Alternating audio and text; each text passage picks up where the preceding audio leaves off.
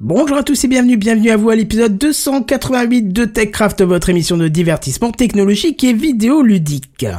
La Lune, le Soleil, un robot, Microsoft, Waze et Windows. Tout un beau programme ce soir dans TechCraft. Sound City présente. TechCraft.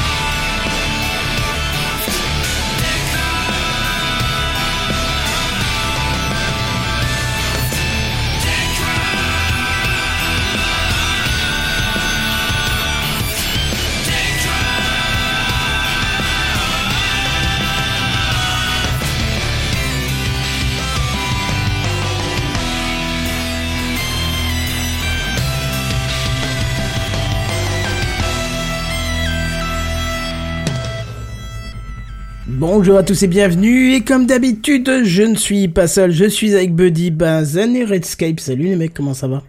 Bonsoir. Bonsoir. La grande forme? Ah bah tranquille, toi Ouais, ouais, je vois que j'ai oublié de mettre la musique de fond, alors ça va venir du coup? Ah. Hein, on bricole On déjà, va mettre voilà. un petit lit sonore. Tout vient à c'est point qui sait attendre Ça. Tiens, je vais raconter une petite anecdote parce que ça me touche un petit peu. Il drôle. une fois. Alors ce soir, peut-être vous entendrez du bruit derrière moi. Vous savez que je suis un, un, un- j'allais dire un nazi du son, mais ça se dit pas. Un, un Euh, dictateur du son que j'aime bien quand il Hmm. n'y a pas de bruit derrière. Un dictateur du dictaphone. Voilà, on va dire ça. Euh, mais ce soir, un petit oiseau est rentré euh, dans un habitat. Et, Et euh, ce n'est pas un euphémisme pour quoi que ce soit d'autre. Ah oui, non, clair. non, ma vie, c'est ce qu'elle te regarde pas. Mais, euh, euh, mais il est rentré et du coup, euh, je l'ai récupéré, je l'ai pris avec moi pour qu'il ne soit pas dépourvu, vu que la bise fut venue. Et donc, parce que il est derrière moi. euh, Winter is coming. Winter is coming? Oui. Exactement. D'accord, je j'ai pas la référence, mais c'est pas grave. Noël euh, est, est, est, est-. Non, mais la traduction, oui, mais c'est la référence que j'ai pas. Bah oui. Euh, c'est une série euh, top. C'est une série populaire des années 2000 euh, de la décennie Avec précédente. Remarque, hein, de la décennie précédente. Putain, tu sais Oui, quoi, ah si ouais. j'avais encore l'ancien logiciel de, tech, de jingle de Techcraft, j'avais les trucs de Julien Lepers. Eh ben, Ah oui, est-ce que, est-ce que, est-ce qu'il est encore là? Comment il s'appelle? Je sais même plus comment il s'appelle. il s'appelle le trône de fer. Soundboard. Attends, je vais te le faire, histoire de. Parce que comme il manque, euh, comme il manque euh, GNBR qui va pas tarder à arriver, on n'est pas non plus à la seconde. Donc, non, c'était pas ce bouton-là. Mais on va y arriver. Ah, c'était bien tenté. C'était bien tenté, mais non. Alors, c'est parti. Top C'est une histoire qui est racontée en série de plusieurs épisodes euh, durant la décennie 2010, euh, présentée par HBS, euh, originalement HBO, en anglais, HBO, HBO, pardon, en, en anglais original, mais qui a connu un, succès retentissant. Je suis, je suis, je, suis. Game of Thrones J'étais bien, j'étais bien sur le Eh timing. ben, Ouais, bien joué, bah bien joué. Eh oui, bravo. Je m'appelle Julien Lepers. Question pour un champion. Oh oui qu'on est Félicitations à nos Alors c'est un mot qui est, qui est peut-être un peu fort, mais allons-y quand même. Une mouche. Voilà. Ah oui, c'est un mot un peu fort quand même, je veux dire, euh, Eh vas-y mollo quand même. devant les enfants. C'était Qu'est-ce le que son c'est que pour une dépôt de foutoir nuit en fait. Bon, bonjour, monsieur Bière. Bonjour, Euh, bonsoir. Désolé, est-ce Bonsoir, qu'on- monsieur est-ce qu'on vient de vous réveiller par hasard C'est un chroniqueur qui avait quelques minutes de retard mais qui est arrivé. Attention. Je suis, je suis, je suis. Jean Delbière. Ah oui, Oui C'est oui, voilà. Ah, mais ça sert tout le temps, c'est- eh, ça sert tout le temps. Hein, c'est- Ah ouais, ça, ça peut servir à vitam. Ça, c'est- Ah, mais oui. Voilà, maintenant on est sûr de se faire strike euh, sur euh, Ah, bah YouTube. là, euh, On voulait préparer Yes. un épisode spécial pour. Ah, on est crié aussi, c'est bien. On est, on est tout crié. Bref, bonjour à ceux qui sont sur les commentaires. Ça fait plaisir de vous voir ce soir. On est- Bonsoir. Bonsoir. Toute l'équipe Bonsoir. est au complet. Donc bonsoir, bière. Comment tu vas? Bah écoutez comme un lundi et vous Bah écoute, euh, très bien, comme un samedi, donc ça tombe bien, on est, on est raccord. Hein. Ah, moi, je Ah, croyais qu'on moyenne, était euh, mardi, moi. Ah Mm. bon, euh, désolé. suis- Bah, quoique, J'étais parti sur le vendredi. toujours dans les anecdotes, samedi dernier, euh, ma voiture m'a lâché. Sur Oh. l'autoroute. Oh. Laquelle Ça- de voiture Oh. Ah bah, Celle celle que qui me t'as reste. vendue ou l'autre Celle qui me reste. Ah À Et donc À 50 mètres d'une, euh, d'une, euh, d'une euh, voie de, comment, une, Sortie non, ouais, d'une, Bande d'arrêt d'urgence ah putain, non, l'autre truc, air d'autoroute.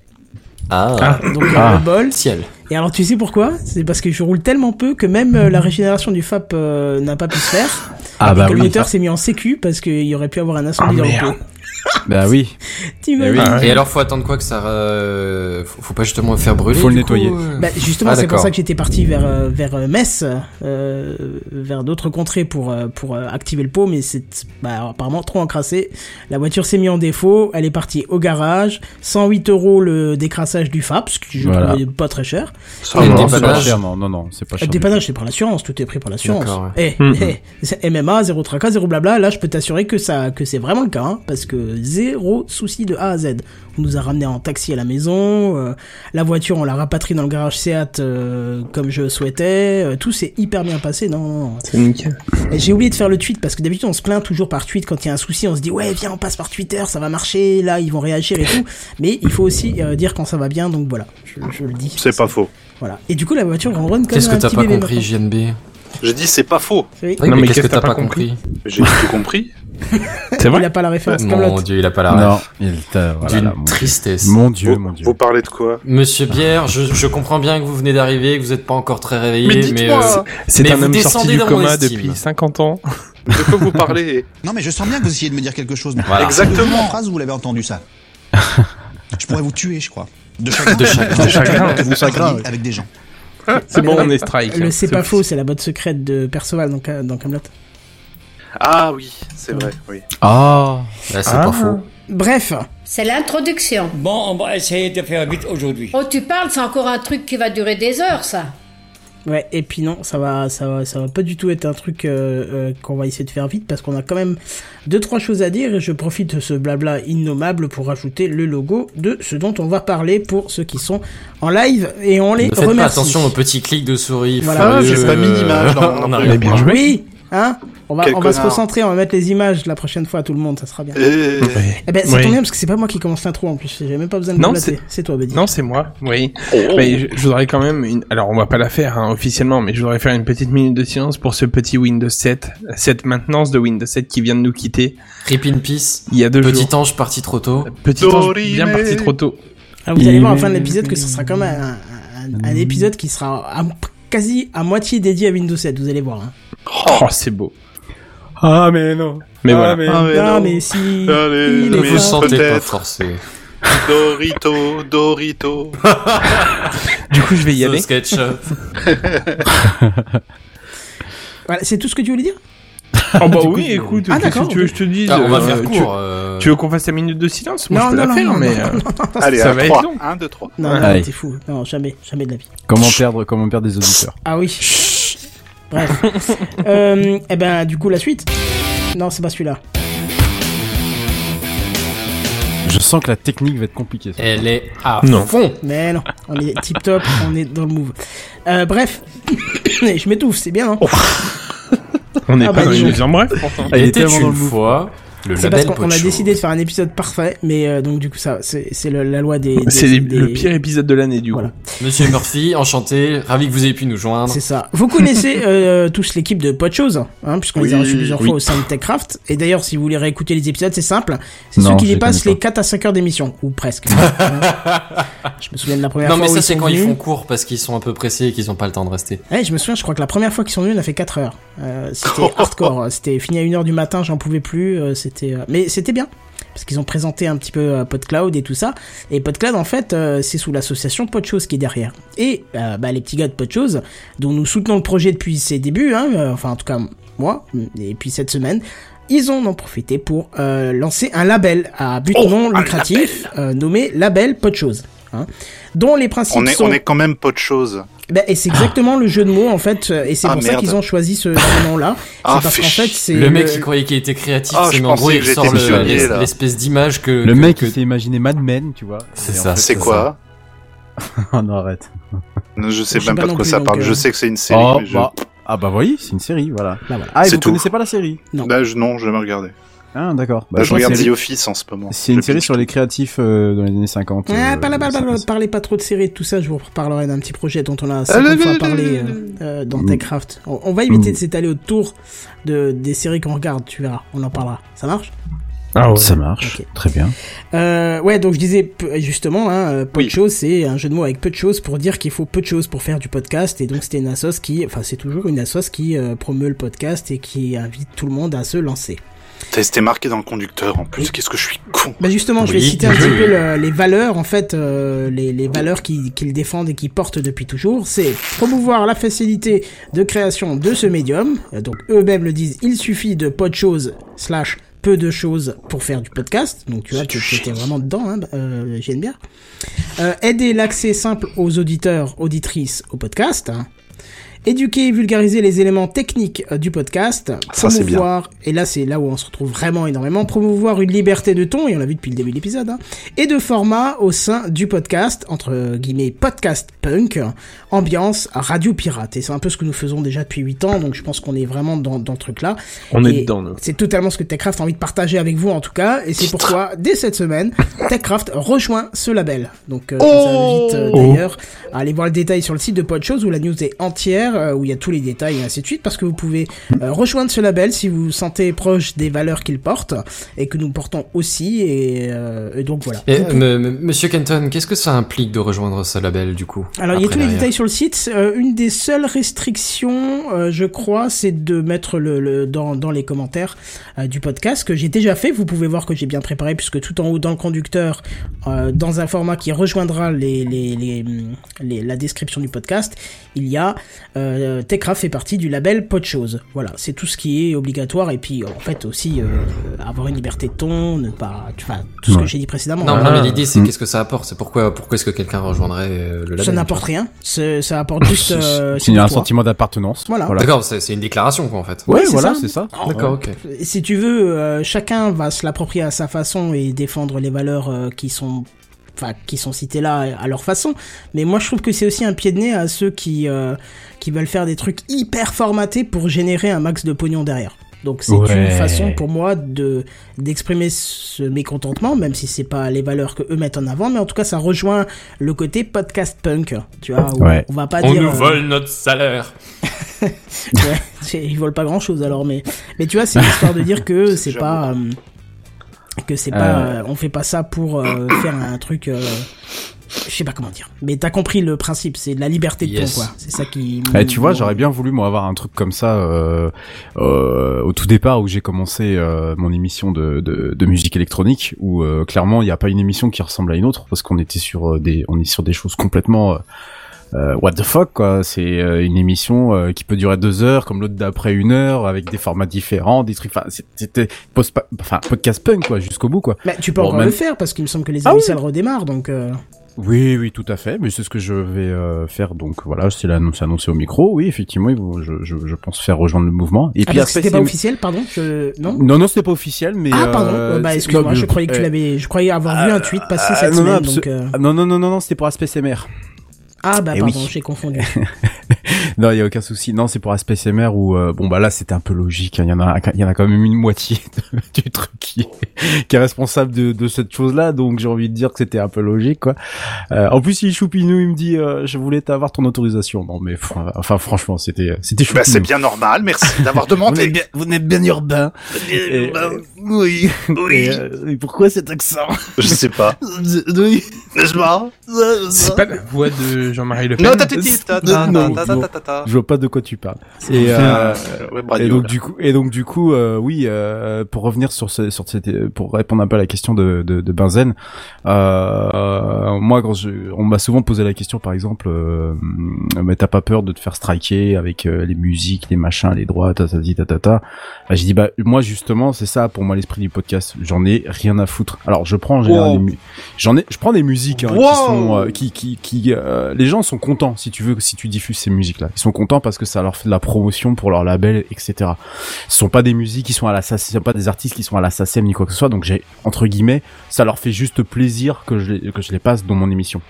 Et pour moi, en fait, finalement, c'est ça le podcast, quoi. J'en ai rien à foutre des majors, j'en ai rien à foutre de, de, de, de générer de l'argent, j'en ai rien à foutre de savoir si même tu écoutes, finalement. Moi, ce que je propose, bah, c'est une émission qui me ressemble.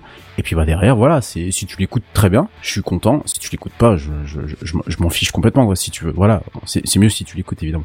Et est-ce que Mais, tu as la euh, crête sur la tête alors? Parce que pour Podcast Punk, il faut forcément la crête. euh, Eh ben, non. Tu m'as déjà rencontré une fois, tu comprendras que c'est un peu compliqué pour moi. Euh, je t'avoue, je me souviens plus. Tu te souviens plus de ma tête. Je suis déçu, Kenton. c'est non, pas de la tête, mais euh, de ta coupe de cheveux.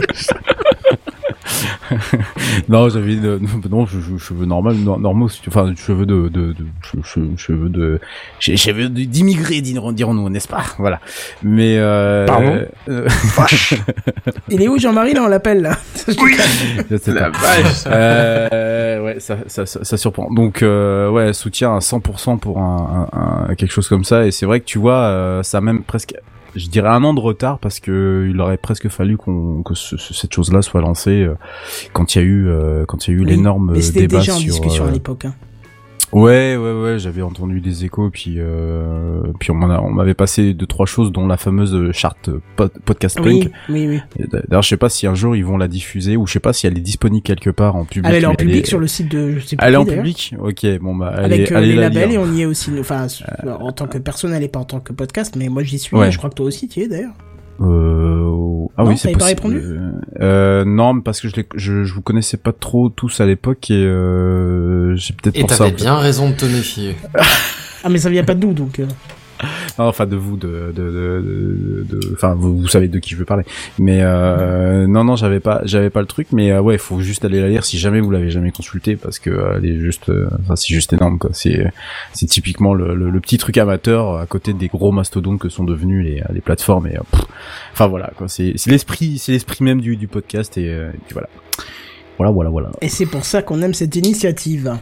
Exactement. Très bien. De toute façon, on va, on va reparler avec euh, les messieurs de Podshow. Je serais ravi qu'ils viennent nous en Ouais. parler eux-mêmes. Hein. Là, Ouais. là c'était pour annoncer parce que c'est sorti cette Ouais. semaine, mais avec Bof, on a vite fait discuter et il a dit qu'on en reparlera. Donc, euh, Ouais, gros, gros soutien en tout cas à vous tous, euh, à tous les poteaux de derrière de choses.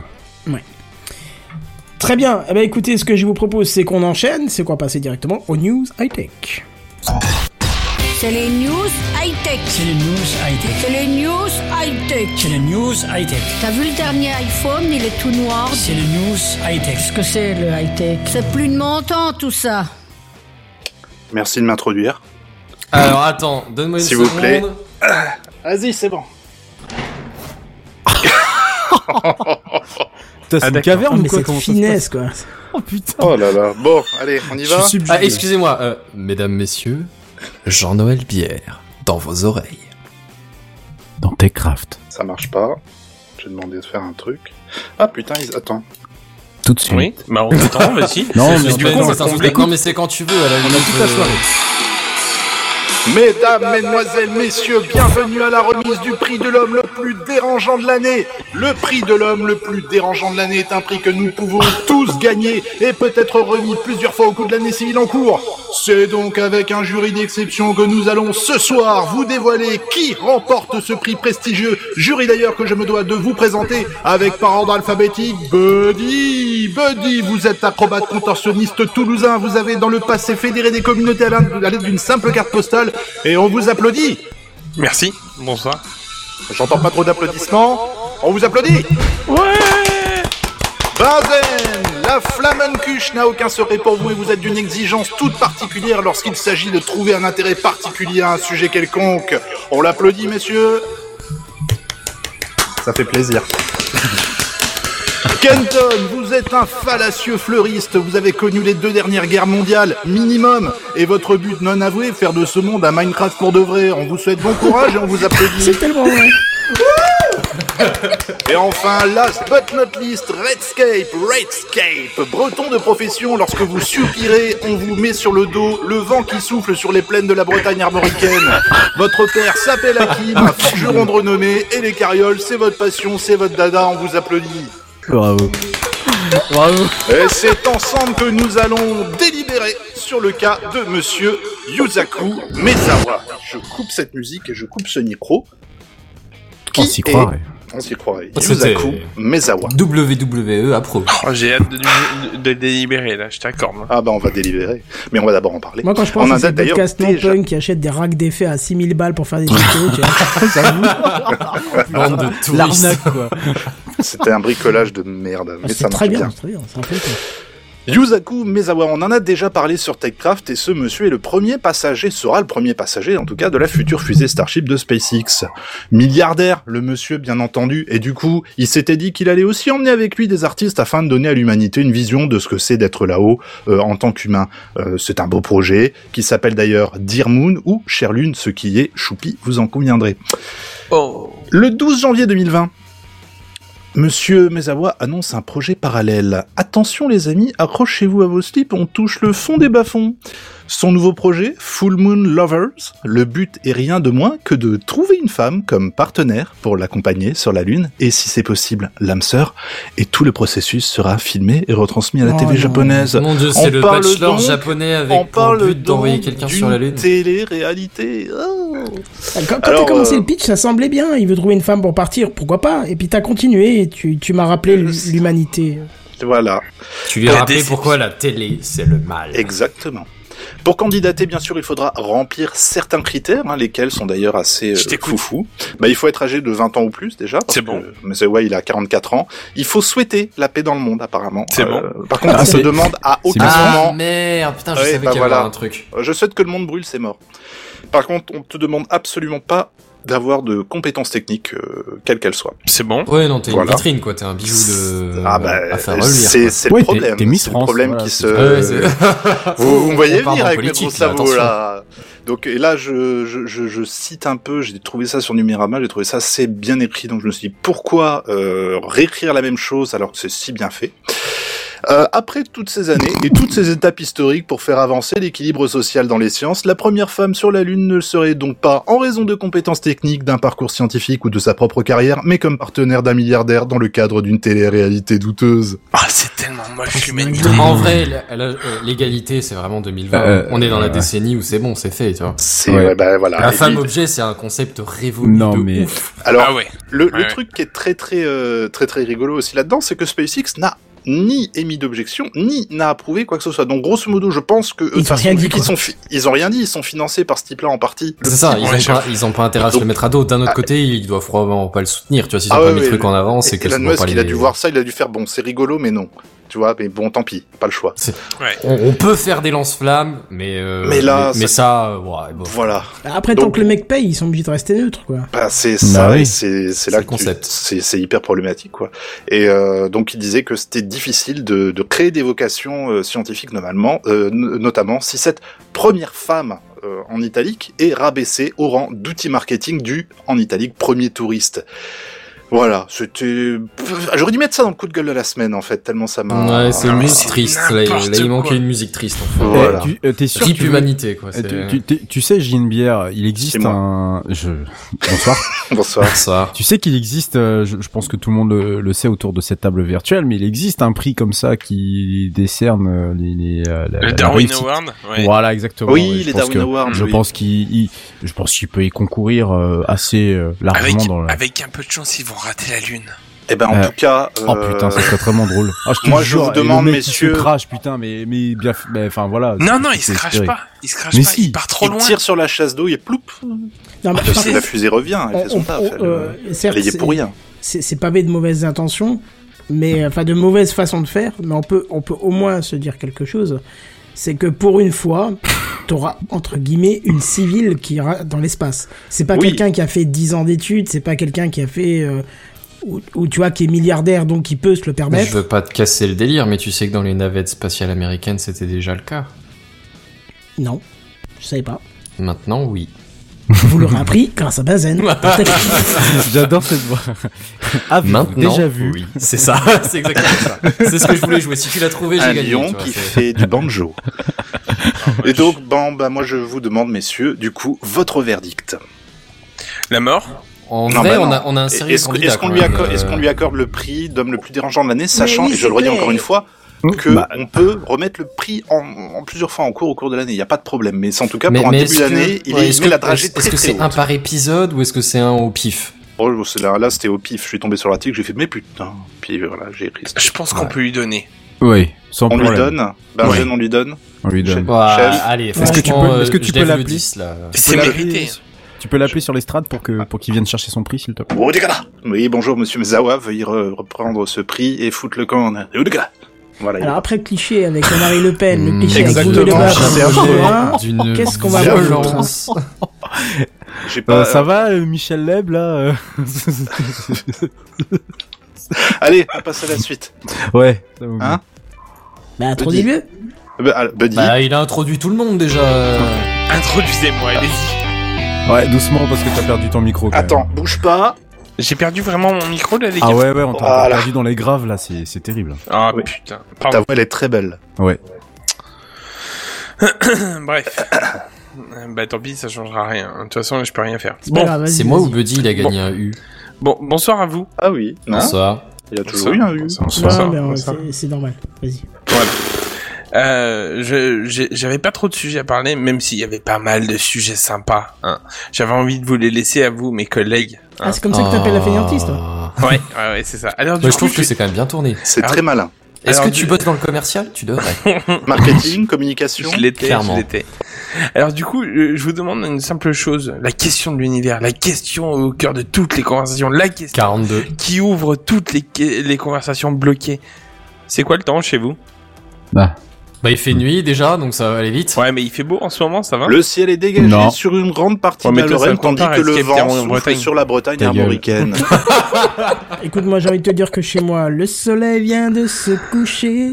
Alors, Hakim, entre- le fils du forgeron, Non, oui, arrête, le maintenant. chercher. c'est ça. Alors entre l'autre et sa, sa Bretagne armoricaine, les druides Il ont décidé de mener le combat dans la vallée. j'espère que vous voyez bien ce que je suis en train de faire de, de façon On radiophonique On autour l'a, de mon on l'a, micro. on l'a, D'accord. bon, on l'a. L'amour à ton micro Chouchen Ouais, Voilà. c'est ça. Fais l'amour à ton micro.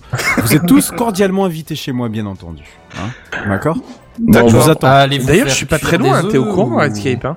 T'es pas très loin. Bah, il faudrait peut-être qu'on se voit, hein, peut-être un de ces quatre. Mais Ou alors, t'es- à la limite, Sinon, vous voulez T'es qu'on en échange retard, le numéro là maintenant ou comment ça se Ouais, passe je veux dire. Non, euh, Je 06. sais pas quoi, c'est quoi cette émission ça Mais non, mais Buddy, Ah, ça va. Bah oui, mais Écoute, maintenant qu'on a ouvert la conversation, Tinder et puis. maintenant qu'on a ouvert la conversation, hein, je vais vous demander qu'est-ce que vous pensez de la Congo lexicomatisation. Voilà, quand on écrit, tu vois, faut être apte à le dire quand même. Ah Mais ouais, oui, mais c'est clair. J'ai essayé au maximum de répéter en plus La aujourd'hui. Mais oui, Congo c'est automatisation du marché Oui, c'est ça. D'accord. Bon allez, j'arrête un peu mes bêtises hein, et je pars, hein, je pars sur le sujet important, la météo. Oui, oui, la météo. hein. Euh, et si je vous dis chez Google, vous allez me dire oui, Oui, alors. mais alors, Bah vas-y. qu'est-ce que tu veux nous prendre la tête avec un simple rayon de soleil sur l'entreprise Google qui est au plus que positif au niveau du rapport comptable de l'année 2018-2019 Alors passe au concret, s'il te plaît. Bon d'accord. Nickel. Franchement, je suis content. Je que tu- comme ça. Je... Franchement, je suis content que tu l'aies. Naturel qui hein. dispute. euh, Je dit, ça semble logique, ça. je- Bon, ok, Google. C'est parti. Euh, alors, Google arrive à faire euh, des prévisions météorologiques maintenant, sur une durée courte, hein, avec euh, l'aide d'une IA. Alors, c'est quand même un... Ah bah oui, c'était Pardon. sûr. Oh putain, c'est sûr. C'était, c'était Eh, j'ai passé la musique à week-end fond avec Alexa d'Amazon. Hein Alors c'est pas pour entendre l'autre en train de beugler. Ah non, mais sérieux, moi j'en peux plus de ces appareils de merde quoi. Ah. J'ai expérimenté pour la première fois un assistant, je vous assure. Hein, Alexa? Mais c'est de la merde, putain, c'est de la merde. Moi, j'aimerais Bref. avec ça. Mais bon. Bref. Bref, l'IA de Google arrive en quelques minutes à peine à prédire quand même les six prochaines heures de la météo. Alors, on va faire une petite comparaison hein, par rapport avec euh, le, travail de données d'aujourd'hui. Ouais, ça m'intéresse. il, il faut environ Ouais, c'est 100 ce que j'allais dire. ouais. il faut environ 100 terras de données aujourd'hui, tous les jours, pour traiter en plusieurs heures, ce qui, ce qui donne environ trois prévisions par jour. On peut aller à 4 si vraiment euh, Quand ça, il fait beau, quoi. Le ciel est dégagé. voilà, mais c'est en tout ça. cas, c'est que quand ils font des prédictions météo, en fait, ils le font, ils, ils sortent pas un seul résultat, ils sortent une fourchette de résultats et Voilà, ils en choisissent parmi ceux-là. C'est ça. Et ils prennent la plus, je dis, est-ce qu'on peut oui, dire la plus la- probable, Bah, la celle probable qui semble la plus probable. Ouais, voilà, c'est ça. Bon, autant dire que avec cette nouvelle façon de, de faire les prévisions météo et qui est plus efficace, hein, mais bon, euh, il va falloir attendre un tout petit peu de temps encore parce que c'est c'est encore dans les labos de chez Google. Ça vient tout juste de commencer. Donc ils, ont, ils ont fait cette estimation météo où Parce que si c'est au milieu du désert du Nevada, je Alors, veux dire, moi aussi, je pouvais la non, tenter. hein. Non, non, justement, en fait, ils ont Ou essayé, à, ils ont essayé à plusieurs Ah. endroits. Ouais, j'avoue, en Bretagne, la pluie, c'est réglé. Quimper. Euh, du coup, euh, en vrai, en vrai, ils ont testé sur plusieurs endroits et ils- le l'IA est euh, comment précise au kilomètre près. Et ça, et ça c'est beau. Ça c'est beau quand même. Parce qu'ils ont essayé, essayé vraiment à plusieurs endroits. Et ils ont vraiment des résultats fiables. Ils ont vraiment des résultats très fiables. En fait, c'est ça qui les, Ouais. qui les surprend. euh, en si peu de temps, ils ont réussi à avoir un truc aussi fiable que ça. Euh, bon, Parce que je sais euh, qu'il y a différents trucs de, de météo. Il n'y a pas que le Météo France euh, pour Non, le public bah non, euh, journal télévisé. sûr. Tu vois, il y a des, Oui, des oui. trucs de météo spécifiques, genre pour les agriculteurs ou ce genre de oui. métier ou pour les, les marins, tu vois, avec des trucs vachement plus les, précis. bah, les sur trucs des de, zones, mar- les plus trucs de marée, c'est plus Ouais, important et- que les trucs de météo France. hein. Moi, il y a, il y a un truc, il y a un truc moi qui m'étonne fortement parce que vous, vous parlez des, des de météo France. Euh, chaque pays ou chaque euh, entre guillemets, euh, comment on appelle ça, institut public de météorologie, qu'elle soit française, allemande ou américaine, Mhm. euh, a avec lui une fourchette de modèles météorologiques. Donc Oui. un modèle météo, voilà, un modèle météorologique pour expliquer euh, rapidement, c'est un ensemble de, c'est un ensemble de, de données qui parviennent des satellites et ensuite avec euh, un tout un tas de paramètres, euh, paramètres Il océaniques. n'y a pas que les données paramètres. des, des, des, oui, des- des satellites, hein, il y a oui, tout il y un a, tas de il y a les radars au sol aussi, voilà, il y a les sondes, il ouais. etc., etc. Il y a tout un tas de choses, effectivement, Ouais. et avec d'autres, euh, combinés avec des paramètres qui sont spécifiques à ce modèle, euh, paramètres océaniques, euh, paramètres, euh, paramètres terrestres, notamment, euh, ils sont capables de prédire avec plus ou moins de précision, et c'est comme ça que tire, par exemple, Météo France à son propre modèle, qui est pas un des plus fiables, euh, malheureusement, au monde, mais il en a le, celui de, celui de, de qu'utilise l'Allemagne, par exemple, est un des, des, des, des, des plus fiables en Europe, même s'il a tendance à donner un peu trop de neige en Bretagne, ce qui n'arrive jamais. Bref. Et donc, euh, ce qui m'étonne fortement, c'est que quand même pour faire ces prévisions, il faut la combinaison de plusieurs modèles. Comment une IA comme Google serait capable de gérer ça Bah, on a, on a- on- alors, est-ce que je peux me permettre quand même de partir Aussi. sur un principe que euh, y- euh, les IA, on a vu quand même qu'elles s'apprenaient très très vite, voire même des fois un peu trop vite. Euh, certaines choses et que du coup imaginons on lui a lancé Ah, les crois cent- que Google a eu les 100, der- des, bah, les 100 des- dernières des- années de météo Non, mais je pense pas ça. seulement sans, sans années de météo, mais sans années de simulation, enfin de, de prédiction météo, tu vois. alors non on- n'est pas par, on est on part pas sur de la, de la prédiction là pour l'instant la prédiction Non, non, mais je veux dire, est-ce que l'IA de Google, on lui a donné genre des prévisions météo en comparant avec le résultat? Et que du coup, elle, elle sait que tel tel algorithme a tendance à avoir tel ou tel type de biais, tu vois. Ah bah je pense Ah, qu'essentiellement ah bah, c'est un comme ça. toute façon, oui oui il y a de fortes Enfin, chances je, je oui. fais que qu'une hypothèse Ah sur non, la lune, il y a hein, de- y a aucune de- idée de comment ça marche. Mais... Il y a de fortes chances, mais après dans l'histoire, après on n'a pas le, le- la chose précise comment elle fonctionne parce que Ouais, forcément ça reste quelque chose vu que c'est encore dans le labo et que c'est qu'au tout début, ils vont pas encore balancer la totalité parce que voilà. Ça, ça m'intéresse. Clairement, si là Google peut faire la différence avec une IA capable de, de, de, de prévoir, je pense notamment aux phénomènes dangereux ultra localisés que sont les tornades, les orages, les neiges qui sont pas encore très faciles à prédire, tous ces phénomènes finalement qui euh, et puis bah évidemment aux États-Unis, je pense qu'ils sont encore plus concernés que chez nous puisque les tornades, Mmh. euh, Ah, les bah, tornades comme d'habitude, hein, pour se euh, rendre intéressant, les États-Unis, là. Ah bah ça, euh, voilà, on va dire Ah. qu'ils ont, on va dire qu'ils sont en plein milieu du truc quoi. Un Mais petit c'est vrai jaune, que là. c'est c'est vrai que pour prédire de manière très précise, ne serait-ce que l'endroit où ça peut où ça peut se trouver, euh, ne, euh, il suffit, enfin.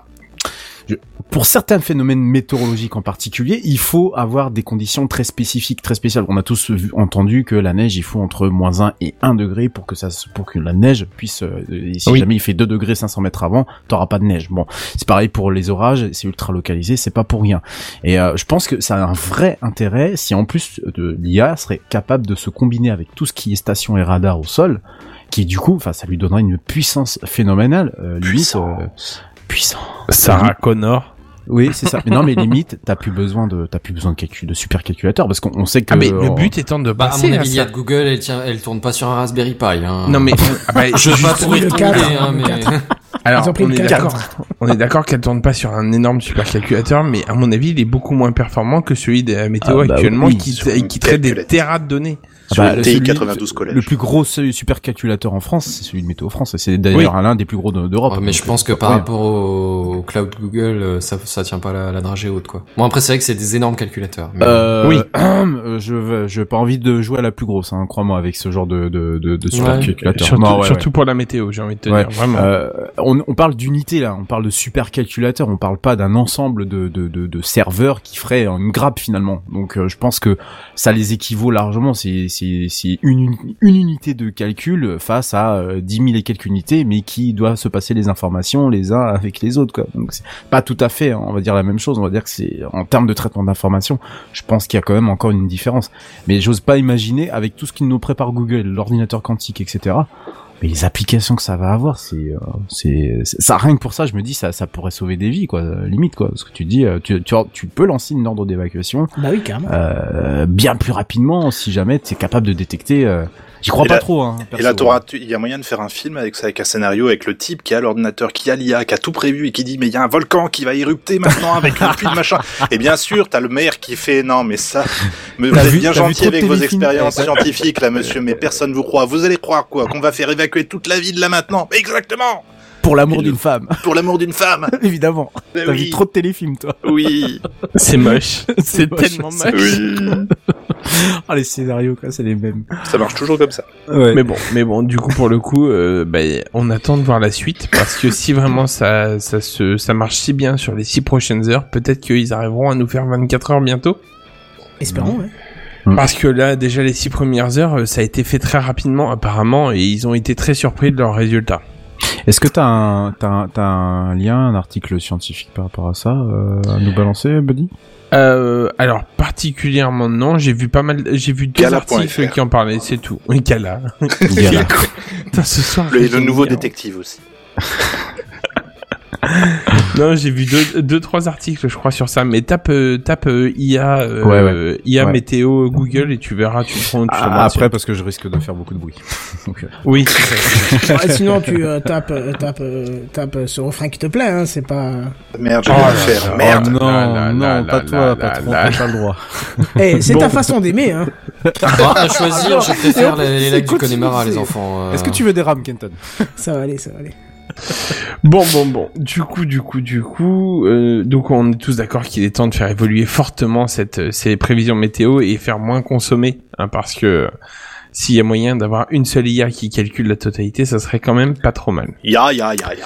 Bref, et si je laissais la parole à notre chef, notre maître, que dis-je notre maître, notre divinité, notre dieu? Bien. Le mec, il arrive, il dit j'ai pas de news, je, je vous laisse faire des news, Ouais. et ensuite il dit oh chef, je vous aime. Ouais, c'est un peu facile, ça. Et du Oh. coup, euh, Pardon, bah, du coup, c'est pour toi. Kenton. Ah bon, d'accord. Bonsoir. Bonsoir. Bon, vous vous rappelez qu'on a parlé récemment de Edge et sa version Oui. bêta qui est équipée d'un moteur euh, Chromium à la place de Qui son marche moteur de rendu bien. euh, classique euh, qui faisait pas la joie de tout le monde d'ailleurs. Eh ben, ça, marche est, trop bien. depuis le 15 janvier 2020, c'est enfin disponible officiellement pour le grand public et les entreprises à travers une mise à jour, tout en étant annoncé d'ailleurs comme perpétuellement amélioré et mise à jour par Microsoft. Euh, alors, à savoir que justement, Microsoft ne le considère plus maintenant comme un logiciel, mais comme un service Windows, ce qui va à l'encontre de ce que je vais dire plus tard. Mais cherchez pas, c'est Microsoft. Alors, sachez justement que Microsoft compte rec- reconquérir le marché du navigateur Internet avec cette dernière mouture. Et on va pas se le cacher, le chemin il est quand même plutôt long parce que en décembre 2019, selon une étude statistique de StatCounter, Edge était utilisé par 4,6% des utilisateurs contre 69% pour Chrome et 9% pour Fa- Firefox et Safari confondus. Eh, mais t'as pris quoi comme stat pour Bah, je de te le dire, de StatCounter. Waouh euh, Normalement, ils sont à 5%. Hein, euh. Non, mais c'est Firefox et Safari confondus, apparemment. Ouais, ouais, c'est... Oui, ça.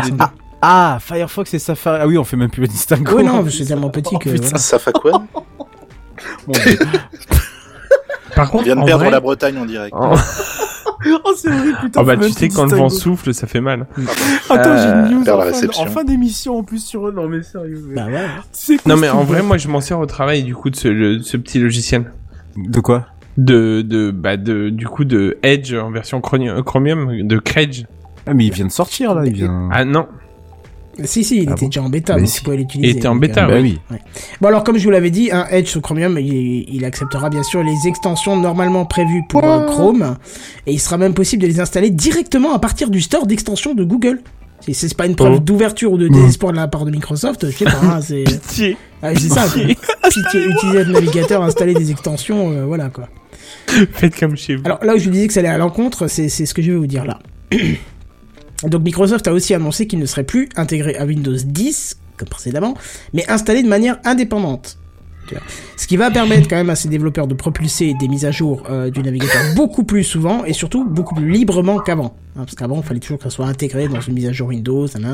Là, euh, le navigateur pourra se mettre à jour tout seul. Alors l'interface, forcément, elle a subi quelques changements et elle se traduit par un mélange de l'ancien Edge et du Chrome actuel.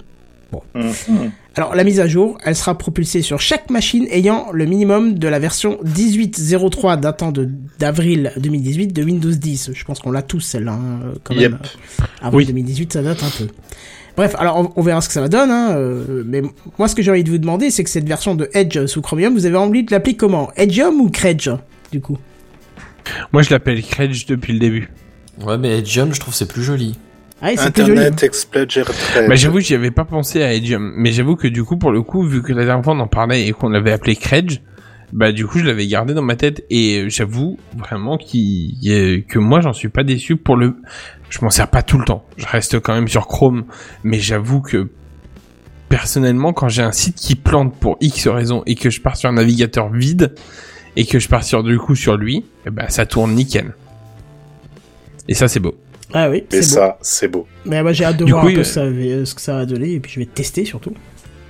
Ah bah teste-le, vas-y, hein, tu verras, il est vraiment pas... Enfin moi je suis pas déçu.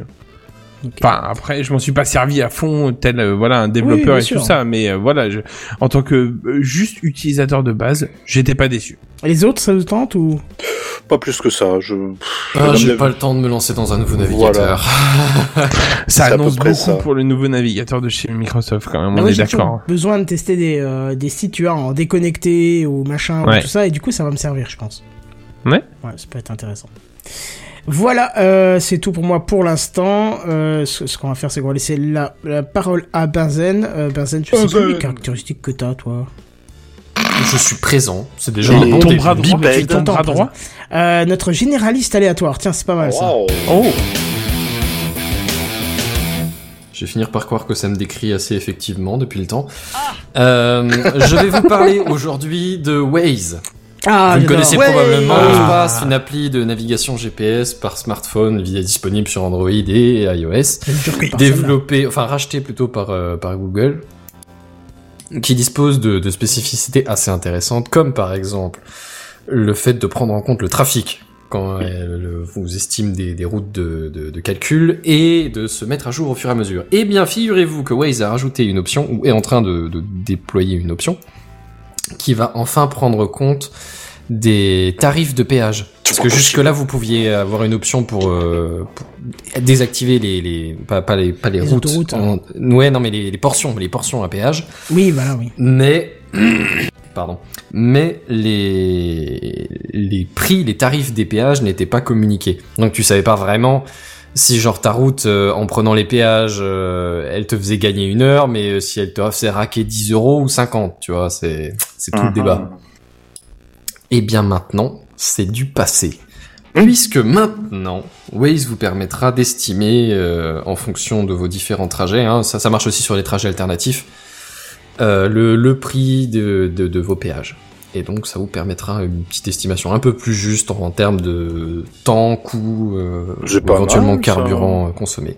Ouais, honnêtement, euh, franchement, je trouve que ça manquait pas mal. Parce que depuis qu'ils ont rajouté les, les vitesses... tu vois, les, les- les vitesses par Limitation. portion, ça, ça- c'est- ouais, les Oui. limitations de vitesse par, par portion, j'ai trouvé ça très pratique. Mais honnêtement, c'est peut-être une des dernières fonctions qui me manquait en, personnellement. Tu vois, là maintenant, tu vois, qu'est-ce qu'on pourrait rajouter Ou- outre ça? T'as ton GPS qui se met à jour éventuellement, ton GPS qui te donne ta limite de vitesse et qui, qui te permet de, de calculer ton trajet au plus juste. Ouais, bon, franchement, il manque pas grand chose. Moi, je t'avoue que je suis quand même étonné que Sébastien. cette option vienne si tard, parce que je sais pas, pour les plus vieux d'entre nous, vous vous rappelez de Mappy ou encore de Via Ah. Michelin, Ah. c'était il y a 10-20 ans, Ah. et pourtant ça affichait déjà les tarifs des péages. Tu, tu, tu Ouais. pouvais même Bah, calculer Michelin, je avec ta confirme, consommation mon euh, père, de il marchait carburant là-dessus pendant longtemps. Ouais, Ouais. donc c'est c'est étonnant. Mais, mais, mais je suis ravi. Alors, tu, Ah oui, tu as oui. noté quelque chose dans ta news que tu n'as pas dit euh, oralement? Donc, est-ce que je peux le permettre de le rajouter? Mais je t'en prie, je t'en prie. tu, tu parlais de carburant aussi? Bah, c'est parce que, bah alors ça c'est déjà le cas dans Waze depuis un moment. Tu Ah bon peux rentrer ton type de véhicule et il donne euh, une estimation, il me semble, de ta conso. Ah oui, d'accord. Mais je croyais que je croyais qu'il allait te donner le tarif des, des stations d'essence qui étaient à côté, quoi. Bah là aussi, ça fait longtemps que, que Waze te donne les tarifs Ah de bon station essence. C'est même, c'est même dans leur modèle économique. Je ne savais pas. De, d'avoir des, pas des pubs, mais ouais, c'est ça, dont les stations à essence euh, proches de chez vous. Bah, je sais qu'il m'a dit Vous qu'il y a avez toujours les magasins à côté euh, dès que je m'arrête à un près de feu, chez vous. mais euh, Bah, ça marche aussi avec les stations essence. d'accord. Ouais, Viens mettre ton diesel. c'est ça. Viens pas la pompe. Fais écoute- couler ton 95 dans la machine. Ah, Je, je suis ravi pour le pour la pour le péage. Euh, Je serais curieux de voir s'ils mettent un ratio, tu sais, euh, euh, euros par kilomètre. Tu vois le- Ah ouais, Parce que ouais. parce que du coup, moi, j'habite pas très loin de la portion d'autoroute le plus cher de France par rapport à sa distance, donc le ratio kilomètre distance euh, euro pardon le plus élevé. Et Mm. du coup, je me demande s'ils ont prévu assez de place pour le tarif ce ratio. Bah moi c'est c'est pas tant le le, le ratio euh, distance péage, c'est plus le temps que tu gagnes par rapport euh, au prix que tu payes. Oui, c'est vrai genre, que parce que parce que parce que si c'est une autoroute qui te fait faire un long détour, même si elle va plus vite, euh, tu vois, peut-être que tu gagnes pas tellement de temps sur certains trajets, tu vois. Et dans ces cas-là, c'est ouais, ce, ce trajet vous coûte 10 balles de plus en péage. Éventuellement, ouais, il fait euh, 5 km de plus, euh, 40 km de moins, j'en sais rien, et il vous fait gagner tant et tant de temps, tu vois. Ça, ça, ça éventuellement peut-être. euh, Mais ça serait typiquement genre vraiment les, les via Michelin, tu vois. Ce, ce- Oui, ce serait parce vraiment. tu pouvais euh, choisir d'ailleurs quel chemin ouais. tu préférais. Celui C'est qui ça. te ramenait Bah, le plus a- vite, qui te coûtait le moins cher, choix, qui te... euh, On a aussi ce choix-là, plus ou moins. Oui, plus ou moins, ouais. Ah bah oui, puis j'aurais même Bah, t'as différentes options, moins que plus, euh, parce que j'ai pas vu ça. De- Donne-moi une minute que je regarde en toute discrétion. Non, mais il me semble bien qu'on a des options pour le, le, le calcul. D'accord. Ouais, c'est peut-être dans De- les options et j'ai jamais fait gaffe, quoi. De quoi de l'itinéraire sur euh, sur Waze Ouais, ouais. Oui, oui, tout à fait. Non, t'as mais des, en- t'as des options pour éviter tel ou tel. euh, Non, pas ouais, ça. c'est ça. C'est que Ah. euh, sur Via Michelin ou les autres GPS, par exemple, j'avais Oui. Navigon avant, un truc comme ça, Oui. ouais. Ils me proposaient quand je choisissais le, la destination, quel chemin Oui. préférez-vous? Celui qui coûte le moins cher, celui qui est le moins Ah, long, celui oui. qui prend le moins de temps et je sais Oui. plus quoi encore?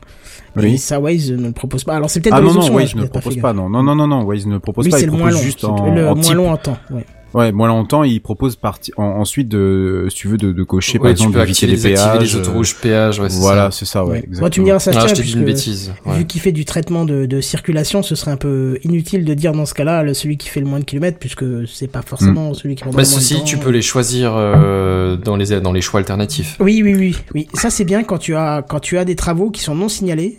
Euh, ça m'a déjà sauvé la vie parce que il est bien Waze, mais quand tu commences à modifier ton chemin tout seul sans lui redéfinir une autre route, euh, il veut te ramener vers la princi- vers la, la route euh, qui est en travaux, Ouais. par exemple. Tu vois. Ouais. Alors là, tu lui dis chemin alternatif et il va t'en il va t'en sortir deux autres, je crois. Ouais. Comme ça, ouais. Hmm, c'est ça, deux à trois autres. Ouais. Ouais, donc c'est pas mal. Eh ben très bien. Bah, très bien. tout. Je vous passe donc la parole, Monsieur Redscape. Oui, tout à fait. Allez-y. Il est soft ce petit passage d'antenne. Euh... Sobre, sobre Oui. mais efficace. Tout à fait, exactement. Pas comme les Bretons. Vous le savez, Oh. euh, faut bien faire son autocritique de temps en temps. Vous le savez, TechCraft, c'est un savant mélange de high-tech et de fun depuis 8 ans, on l'a dit en début d'émission. On pourrait aussi ajouter et de réflexion sur notre futur, mais ça risque de ne pas rentrer sur la pochette du podcast et le patron il risque aussi de gueuler un peu. Non, non. On se contentera d'un savant mélange de high-tech, de turfu et de fun. Ça fait encore un peu long, mais c'est déjà mieux à l'oreille. Bref, j'aimerais vous parler ce soir d'un rêve ou d'un cauchemar selon les points de vue qui deviendra réalité dans les prochaines décennies. Des animaux-machines, rien que ça. Un mélange entre le vivant et l'inerte, l'alliance improbable entre le minéral et l'organique. Vu comme ça, vous avez forcément des images qui vous viennent à la tête. Pour l'instant, je suis hypé. Je sais pas de quoi ça parle, mais je suis chaud. Alors, je vais refroidir vos ardeurs vu que tu es chaud. Merci de, de bien introduire ma news. Non, Terminator ne vous fera pas de striptease dans votre salon. Je vous vois tous déçus de là. Je refuse, du coup, Voilà. c'est mort. le level est encore un peu haut. Mais ce qui vient d'être fabriqué peut presque mériter la palme du attention, dernière étape avant je manipule le vivant sur mer. De quoi parle-t-on? D'un organisme vivant de quelques millimètres conçu à partir d'un programme informatique mais fabriqué avec des cellules issues d'êtres vivants. Leur petit nom, les xénobots. Alors rien à voir avec la xénophobie, n'est-ce pas Jean-Marie? Oui. Voilà, vu que c'est le thème de la soirée. Quoique la racine est toujours aussi proche. La xénobiologie, c'est pas la biologie extraterrestre? Euh, non, c'est l'exobiologie. Mais Ah. avec une espèce de grenouille africaine, la Xenopus laevis.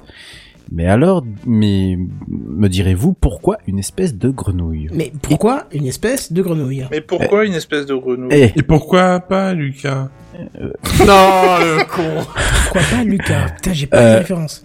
euh, je l'ai écrite pour faire juste la rime avec le pas et Lucas. Ah, Voilà. d'accord. Très bien. Genre... Euh... Merde, j'en ai pas qui me vient là. Putain, non, mais- Enfonce Alphonse, tu vois, mais genre euh, mieux. Alors, pourquoi donc euh, avoir Mais nommé, pourquoi euh, les xénobots justement d'une espèce de, de grenouille? Bah Parce que ça tient dans la, dans la nature même de ces Dans la main, si c'est une petite grenouille, franchement. Oui, aussi. Ils ont été conçus à partir de cellules souches de grenouilles et plus particulièrement de cellules provenant de la peau et des muscles du cœur de la petite bête.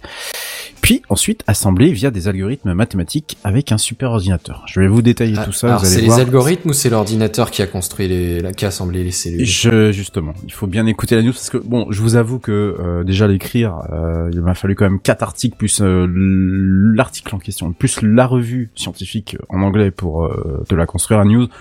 Accrochez-vous parce que c'est un peu. Venez euh, pas vous plaindre que les news elles sont bâclées dans TechCraft. Hein. Euh, ouais, parce que là, je peux vous dire que je vous ai balancé, je vais vous balancer du lourd. Sans rentrer dans les détails, heureusement que je vous dis ça, hein, sans rentrer dans les détails, de ce long processus décrit et paru dans la revue scientifique Proceedings of the National Academy of Sciences of the United States of America, PNAS pour les intimes, merci, en date du 13 janvier 2020, donc très très très récent puisque c'était cette semaine, et librement consultable d'ailleurs sur le site de la revue, les scientifiques des universités du Vermont et de Ont utilisé un algorithme dit évolutionniste qui a la faculté de faire des simulations avec la règle de respecter les facultés biophysiques d'une cellule de grenouille.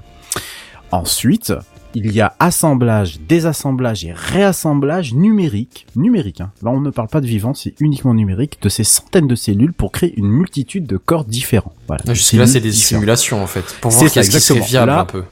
Là, c'est vraiment uniquement que du numérique, que de l'informatique. C'est du programme informatique, pur et dur. Le but de tout ça est de concevoir un organisme le plus efficace dans la réalisation de tâches précises. Comme par exemple se mouvoir. C'est quelque chose de, de très très basique, mais croyez-moi que pour une cellule, c'est déjà, euh, bah, c'est à peu près la seule chose qu'elle sait faire. Et évidemment, au fur et à mesure que les tests s'enchaînent, les organismes simulés les moins compétents sont écartés et les autres améliorés sont mis de côté pour la prochaine étape. Voilà, donc ça, c'est juste la partie numérique. Ensuite, vous noterez la, la grande classe façon Frankenstein 2.0. Ouais, c'était un peu effrayant. Ouais. Ensuite, une fois que cette partie informatique est effectuée, les informations récoltées par cette simulation sont envoyées à l'université de Tufts, donc on était toujours dans le Vermont, pour fabriquer ces machines vivantes à la main. Quand je vous dis à la main, c'est c'est juste, c'est à la main. hein. C'est-à-dire qu'on prend limite son petit fil à coudre, son, sa petite aiguille, et on coud. Voilà. Euh, en clair, ce qui s'est passé, c'est qu'il y a eu un microchirurgien. Il a pris, euh, il a pris une petite pince, une petite électrode, et il a été chargé de sculpter des cellules prélevées sur ces fameuses grenouilles. Voilà. Qui euh, donc des assemblés euh, et sculptés euh, des, des morceaux de cellules, mais ces morceaux de cellules ont été découpés et découpés pardon et assemblés en suivant les simulations numériques. Alors, si tout ça n'est pas clair, si tout ce que je vous dis n'est pas clair, rassurez-vous, il y a une vidéo sur YouTube, elle est géniale. Voilà. J'aurais trop aimé vou- voulu être ce collègue qui arrive derrière lui pendant qu'il est en train de sculpter sa cellule et faire Alors qu'est-ce que tu fais. Alors, juste, Je bouche pense qu'il- et je pense qu'il t'aurait mis le truc qu'il avait dans les mains dans la ça. tête. Alors, C'est juste, possible. juste une petite chose euh, sur ces petits bouts. On parle quand même Oh, de ce petit 600, bout. entre 650 et 750 microns. Voilà, soit euh, D'accord, donc quelque- moins d'un millimètre, genre un, un Voilà, gros c'est demi-millimètre, ça. quoi. Voilà, c'est ça, soit une taille un peu plus petite qu'une tête d'épingle pour vous donner une idée. Mmh. Et au fur et à mesure de leur fabrication, ces cellules ont commencé à se mouvoir telles que le prévoyaient les simulations.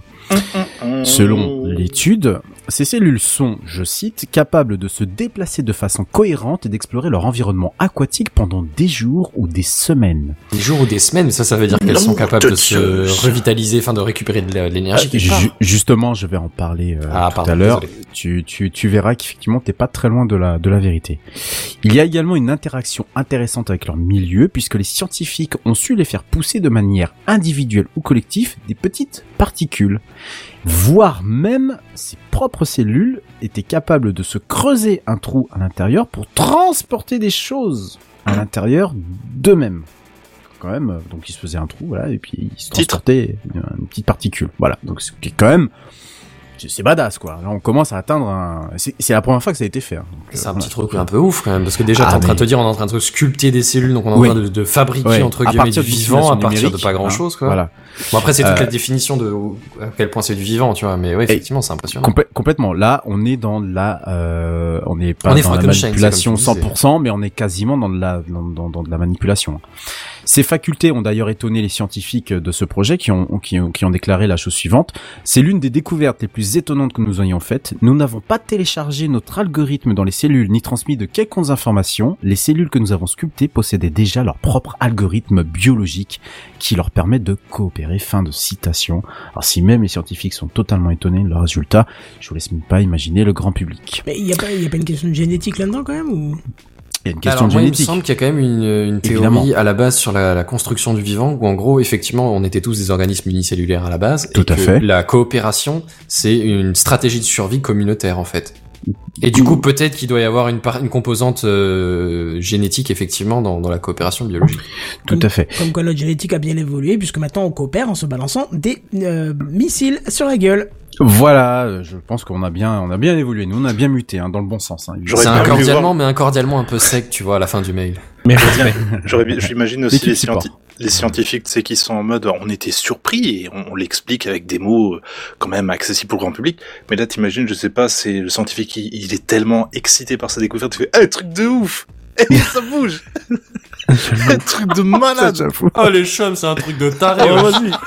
Je suis éclaté au sol, frère! Théma, théma, théma, vas-y, théma, regarde. Eh, tu vas rire, mais les scientifiques dans 20 ans, ce sera peut-être ça. hein. Oh putain, non pitié. Ils Alors, ont tous dansé sur Joule après, c'était bien. Euh, ah ouais, wesh alors. Euh, bref. À quoi tout cela va donc bien servir Mais à monsieur quoi tout détruire cela va le donc monde. bien servir? Ah! Alors, Ah, bah, je suis selon, rassuré. Ah bah moi aussi, ça va mieux maintenant.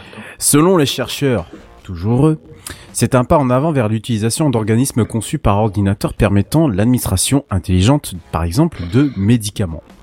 Effectivement, c'est une des premières applications auxquelles on pense directement. Imaginez par exemple des applications médicales comme celle qui pourrait déposer un médicament dans un endroit spécifique du corps. C'est très con, mais Ouais, c'est une moins, des grosses plus- problématiques de la médecine aujourd'hui. Donc, euh. c'est ça, il y aurait plus besoin de suppos par exemple. L'application précise, ouais, c'est un problème. un Alors, le suppos, c'est pas la question de, de déposer au bon endroit, c'est question de rapidité d'efficacité. oui, non mais c'était pour. Non, mais je, je précise quand Oui, même. oui. Mais effectivement, Oui, ça merci. avantageusement remplacer le suppôt. Voilà. Euh, bon, évidemment, j'imagine que c'est pas pour déposer le doliprane au cœur même de la euh, douleur, hein, mais plus pour des applications bien plus, euh, bien plus euh, complexes, bien entendu. Mais J'imagine de la radiologie ou des choses comme ça, tu vois. Voilà. Mais outre cet aspect médical, c'est la fonction reprogrammable qui est également mise en avant par les chercheurs. Parce que, en soi, ce que je viens de vous décrire finalement, c'est assez simple. Hein. Le protocole, il est simple. Des tests dans des simulations produites par l'algorithme pour la faisabilité et l'utilité du projet. Et ensuite, ils sont programmés pour répondre à une variété de fonctions. Tu fabriques le tout en fond, en, en, en te servant des guidelines, hein, presque. Ouais, pas. t'as- tu- oui, c'est Et voilà. chacun fait ses- ses- son petit tuto, euh, son kit euh, maison. euh, hein, c'est c'est ça. ça. Voilà. C'est ça, Moi, je voudrais qu'il parte plutôt un peu en diagonale sur la gauche. Moi, je le verrais Voilà. bien partir en marche arrière façon moonwalk et c'est parti. Eh bien, écoute, avant de le faire danser sur du Michael Jackson, figure-toi que euh, Michael Levin, le co-auteur de cette étude, nous précise quelques applications qui pourraient être fort utiles par le dans, dans le futur. Il le précise de cette manière. Nous pouvons imaginer de nombreuses applications utiles à ces machines vivantes que d'autres machines ne peuvent pas remplir, comme la recherche de composés nocifs ou de contamination radioactive, la collecte de microplastiques dans les océans, le déplacement dans des artères pour racler des plaques si jamais tu euh, tu es atteint de tu as tu as les tu as les artères un peu trop bouchées. Et ça, ce n'est qu'une des nombreuses applications qui peuvent être imaginées avec ces cellules. Alors, les xénobots seraient en plus très difficiles à casser. Ils peuvent se reformer facilement. On va y venir. Ils se réparent tout seuls et ne meurent que quand les protéines viennent à manquer. Ce qui répond à ta question Ah, tout à l'heure. on en dans- arrive là, ouais. Mais je paraphraserai un célèbre euh, monsieur qui disait que la vie trouve toujours un chemin. Voilà. Euh, Certes. euh, dinosaures, euh, c'est mâle femelle, tout ça. T'as pas vu le documentaire? Je- Non, non, mais euh, je, je- c'est de qui cette phrase-là quelque Jurassic chose. Euh, Yann Ouais. Malcolm, le théoricien du chaos, si je ne m'abuse. Ah oui, voilà, voilà où est-ce que j'avais euh, j'avais lu un tel truc. Euh, parce que alors, je- la question finalement c'est alors machine ou être vivant du futur, mais c'est pas tant le futur là qui nous intéresse, c'est c'est quoi? Une machine? Un être vivant? Alors justement, la question peut largement se poser parce que en soi les xénobots n'ont pas de cerveau et n'ont pas de système nerveux non plus, n'ont pas Mais il y a tout un tas de trucs entre guillemets naturels, des organismes naturels qui sont dans le même cas. Hein. Je veux dire, Tout- un, tout à fait. Mais Le blob, bactérie, ça a pas de cerveau. euh, je, un non développe, et, je développe et ensuite effectivement on pourra Pardon. éventuellement, Ouais, on, pourra éventuellement en parler. Et ne peuvent pas non plus se répliquer dans le sens une cellule ne se met pas sur une autre pour faire. Ah, là, euh, par contre, il y a- quelque chose. Ouais. Euh, D'ailleurs, euh, ils ne peuvent pas non plus prendre de décisions, ils ne peuvent pas évoluer puisque finalement on les a programmés pour une tâche bien précise. Donc, à cette, euh, juste à ces, à ces conditions spécifiques, on les associe, en tout cas ces chercheurs les ont associés encore à une machine. Voilà. Ouais, mais alors moi j'ai envie de te dire, euh, la une machine, machine. tu peux bien la complexifier encore, tu vois, rajouter Oui. un ou deux petits neurones ou un autre truc juste pour de la prise de décision, genre euh, est-ce que si la pilule est bleue, euh, je la prends, est-ce que si elle est rouge, je l'évite? Enfin, tu sais, t'arrives très très vite à. Si tu veux programmer tes machines, il faut bien à un moment donné leur donner des, des, des, des, rais- des- des- des raisonnements logiques, ne serait-ce Oui. que basiques, tu vois. Oui, mais ça reste une programmation de l'extérieur. C'est Ouais. pas une, c'est pas une, il y a pas, c'est comme l'IA finalement. Euh, L'IA pour l'instant n'a pas une, n'a pas de conscience d'être si tu veux. Voilà. Hmm. La cellule non plus, tu me diras, n'en a pas non plus. Il faut, il faut quand même un sacré paquet de cellules avant de, avant de pouvoir avoir une conscience de l'être. Mais ça, ça reste une machine, pas dans le, pas, pas, pas dans le global si tu veux. Ça reste une machine dans son, euh, dans son, C'est une dans machine biologique, c'est tout. Voilà, c'est une machine biologique, on peut dire ça comme ça. C'est Ah, euh, c'est du vivant ouais, qui est ouais. qui est piloté finalement. Voilà. Mais je dirais, avant que ce soit un être vivant, faut que ça, ça devienne autonome, tu vois.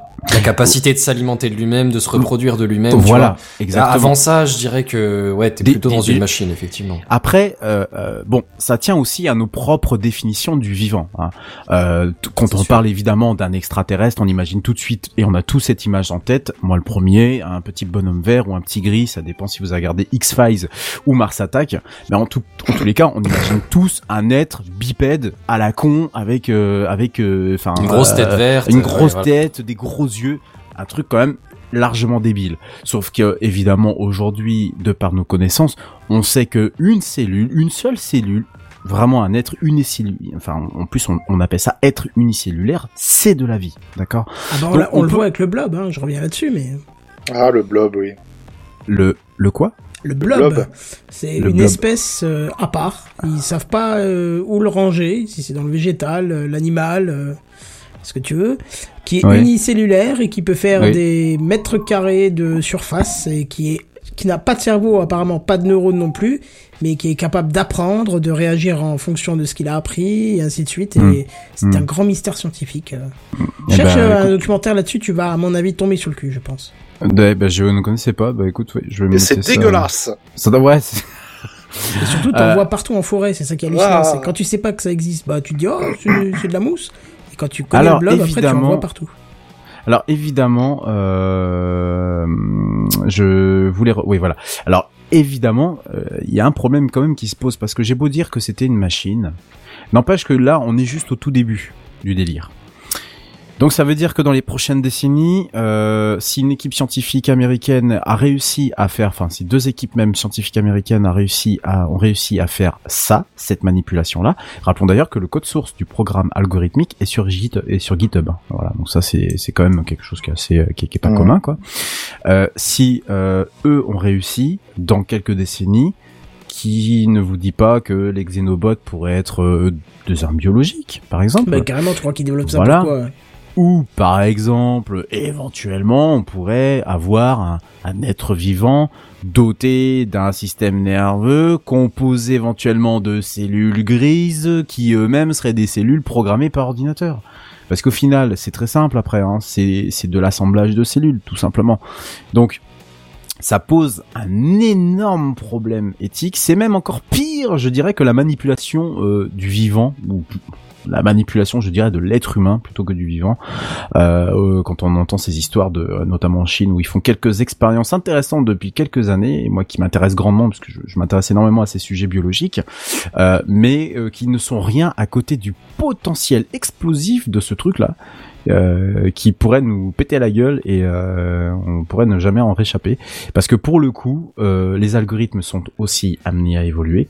Les ordinateurs sont aussi amenés à évoluer. Donc là on est sur un super euh, calculateur d'aujourd'hui hein, mais le super calculateur dans, dans, dans quelques dans quelques dans quelques dizaines d'années pardon sera pas tout à fait la même chose L'équipe de recherche se veut quand même assez bienveillante puisque pour eux, leur prototype euh, est aussi est, quand même, enfin surtout, euh, une, une façon de, de, de craquer le code du vivant pour, je cite, élargir davantage notre compréhension des diverses formes et fonctions que la vie peut adopter. Ouf, nous sommes tous rassurés. Donc, je vous Ouais, pose la question, bof. monsieur. Évidemment, la justification est totalement euh, débile. Alors, sachant qu'en plus, euh, bon, je l'ai pas trop précisé dans la news parce que euh, parce que je pas, j'ai pas voulu m'attarder dessus, mais finalement, c'est que de l'ADN de grenouille pour l'instant. hein.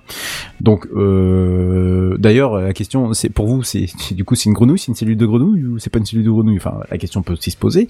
Mais euh, quid de si on commence à aller euh, faire de l'élevage spécial cellules euh, cellules supra entraînées justement euh, sur des animaux euh, hors du commun.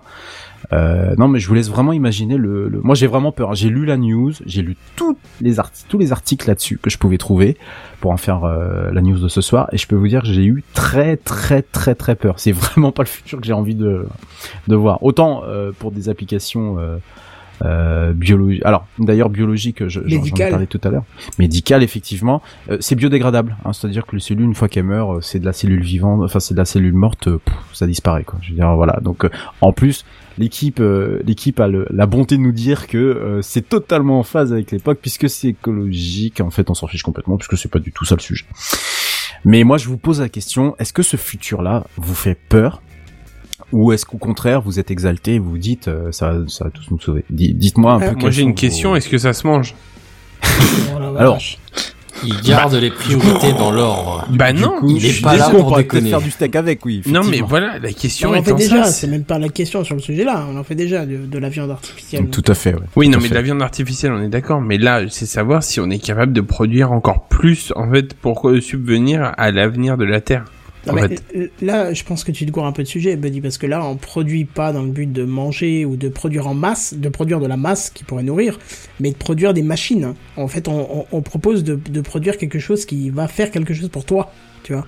Quoi qu'on pourrait aussi profiter pour sauver l'espèce. Pas une bonne chose, mais pourquoi pas. Euh... hmm, voilà. Bah, pour certaines espèces, ça peut être bien de les... Enfin, voilà, quoi. De oui, les pour pérenniser sauvegarder certaines espèces, oui. Oui. D'accord, dans le sens là, oui, d'accord. Hmm, ouais, d'accord. Moi, Alors, ce qui me ferait j'ai- plus peur, c'est... Vas-y, pardon. Excuse- oui, excuse-moi, Kenton, je, je te rends juste après la parole. J'ai juste oublié de vous précise- pré- préciser que euh, ceux qui ont financé ces travaux s'appellent la DARPA, une agence voilà. du Ah. département de la Ah. défense des États-Unis chargée de la recherche et du développement des nouvelles technologies destinées à un usage militaire. Ah, Nous voilà tous rassurés du Alors- coup, au passage. ah bah, du coup, tout va mieux. Michael Levin se montre donc le co-auteur de se montre se montre quand même rassurant, hein, co-auteur de cette étude, hein, et il dit je cite encore euh, ces choses-là, donc ces craintes ne sont pas déraisonnables quand on commence à s'amuser avec des systèmes complexes qu'on ne comprend pas. Il est possible de subir des conséquences imprévues. Mais nos travaux permettent justement de lever une partie du mystère qui est frétant. Moi, je vois pas comment. Mais je suis, je suis désolé, je n'arrive. je- je- en fait, euh, j'ai écrit cette news euh, aujourd'hui et sur tout le chemin, enfin euh, toute l'après-midi, sur tout le chemin de retour ce soir, euh, j'ai eu un peu de route à faire. j'ai- j'ai- ça m'a, ça m'a obsédé quoi. Je Bah, suis- je imagine que, que ce groupement de T'étais rassuré, cellules- mais pas trop, quoi. ah j'étais ah, non non mais je, je ne suis pas rassuré moi je suis je suis catastrophé quand j'ai vu ça ça m'a fasciné parce que on, on mélange on mélange vraiment la le le- l'informatique pure et dure les algorithmes la logique mathématique avec le vivant donc ça m'intéresse pour le la technique si tu veux mais tout ce qu'on tout ce qui est fait après et Mais surtout les conséquences, ouais, les conséquences, c'est effrayant quoi, c'est effrayant. Faut surtout pas que ça. Enfin là, c'est le département. On parle quand même du département de défense des États-Unis. Hein. euh, on parle quand même des États-Unis et même qui sont allés zigouiller des mecs en Irak euh, alors qu'il y avait pas une seule arme, je sais pas quoi, en 2003. On est d'accord. tu tu, tu l'as mal prononcé. Ça se dit chercher du pétrole. Oui, Oui. excuse-moi. Effectivement, ils cherchaient du pétrole pour euh, pour pour, pour nous autres Européens. Mais enfin, ce que je veux dire par là, c'est que tu tu ça tombe dans les mains d'une puissance à la con euh, qui fabrique euh, sa bombe dans le plus grand secret et que enfin c'est voler ce genre de choses là où la technique est surtout que on est quand même sur de l'algorithme open source en plus. Hein. C'est carrément le code source qui est sur GitHub et tout le bordel. Alors je critique pas la manière. C'est très bien, ça, ça, ça fait Je avancer pense que le code source n'est pas le problème, c'est la mise en œuvre qui est le problème. Euh, si tu dis qu'il faut un microchirurgien, euh, un électrode, et une petite pincette pour faire euh, des cellules, euh, je pense qu'il va y avoir des Breaking Bad je pense que euh, c'est 2.0 vulgarisé, en je pense puissance. que hein. la technique est un peu plus complexe que ça quand même. Oui, c'est vrai que par rapport à ce que j'ai fait dans sur la vidéo YouTube, oui, c'est vrai qu'il y y, a, y, y une petite différence entre ce que j'ai raconté, parce que j'ai un peu synthétisé. Mais moi, moi, perso, ça me fait peur. Je suis désolé, je ne me peux pas m'empêcher. Enfin, j'ai la tête omnibulée par ça. Je peux pas m'en empêcher de toutes les applications à la con qui peuvent se, se mettre avec ça, quoi. Ouais, mais imagine quand ça va s'auto-reproduire. euh, Alors oui, euh, là je pense qu'on n'y est pas encore. Il faudra quand même toujours des humains pour. euh, mais combine, si on peut combiner ça avec de l'IA, Attends, attends, attends, attends. Comment ça, on y est, on n'y est pas, il faudra des humains pour s'auto-reproduire. Il y a bien Bah, un moment où il y a bah eu... là, pour l'instant, ces cellules mais- pour l'instant ne s'auto-reproduisent pas. Oui, pour l'instant, laissez-moi terminer ma phrase, vous allez comprendre. Oui. Il y a bien un moment sur la planète où il y a eu quelques cellules unicellulaires de plus, euh, disséminées un peu partout peut-être sur la planète, qui ont popé de on ne sait pas comment pour l'instant, et qui se sont dit bah tiens on va se reproduire, et qui ont réussi à le faire. Alors rappelez-vous Non, que... se sont pas reproduits. Ah, non, non, non. elles se sont divisées, pardon. Mais se- Voilà. il y a Attention, un moment où ces cellules qui se sont divisées euh, ont développé une méthode de reproduction beaucoup plus évoluée pour euh, pouvoir se modifier génétiquement et ainsi de suite. Donc, Oui, parce que la, la complexité cellulaire a fait qu'il y a eu un mécanisme que l'on appelle nous reproduction. Mais par contre, au tout départ, et jusqu'à, je pense, des êtres pluricellulaires beaucoup plus évolués, on n'était que sur de la division. oui, mais Alors, t- on- ça on- reste toujours des cellules qui peuvent se diviser. Comme les cellules de ton corps euh, se vrai. divisent pour réparer une plaie que tu as. Oui, donc, euh, tout, tout- tout à fait, oui. imagine, il y a une entaille là-dedans, euh, ça se reproduit, enfin ça se reproduit, j'utilise le mauvais terme, ça se divise, mais enfin, Oui. ça reste une reproduction, même si c'est une division. Euh, c'est pas bon, quoi. C'est pas bon. Non, c'est pas bon. Euh, je, je pense que de toute façon, de par leur nature, euh, leur nature intrinsèque, elles ont pas cette capacité-là de division pour le moment. Bah, pourquoi? Euh, Elles sont Ah prises bah- sur une grenouille qui l'a, cette, cette faculté. Euh, oui, mais attention, ce sont des euh, attention, ce sont des cellules qui sont refabriquées. On n'est pas sur de la cellule qui s'est développée naturellement. On est sur de la cellule refabriquée et dont je pense qu'ils ont dû bloquer, euh, ils ont dû bloquer ce ce ce ce, ce, mécanisme. Alors comment Alors là, j'ai envie, de te- alors, j'ai envie de te répondre tout de suite quelque chose. En Oui. Chine, justement, tu disais qu'ils faisaient des expériences. Oui, tout Ils ont fait. fait. naître un enfant où ils ont modifié, euh, ils ont modifié euh, un une partie du, du, du code génétique Du code génétique. pour oui. qu'il ne, ne soit plus euh, sensible au virus du sida.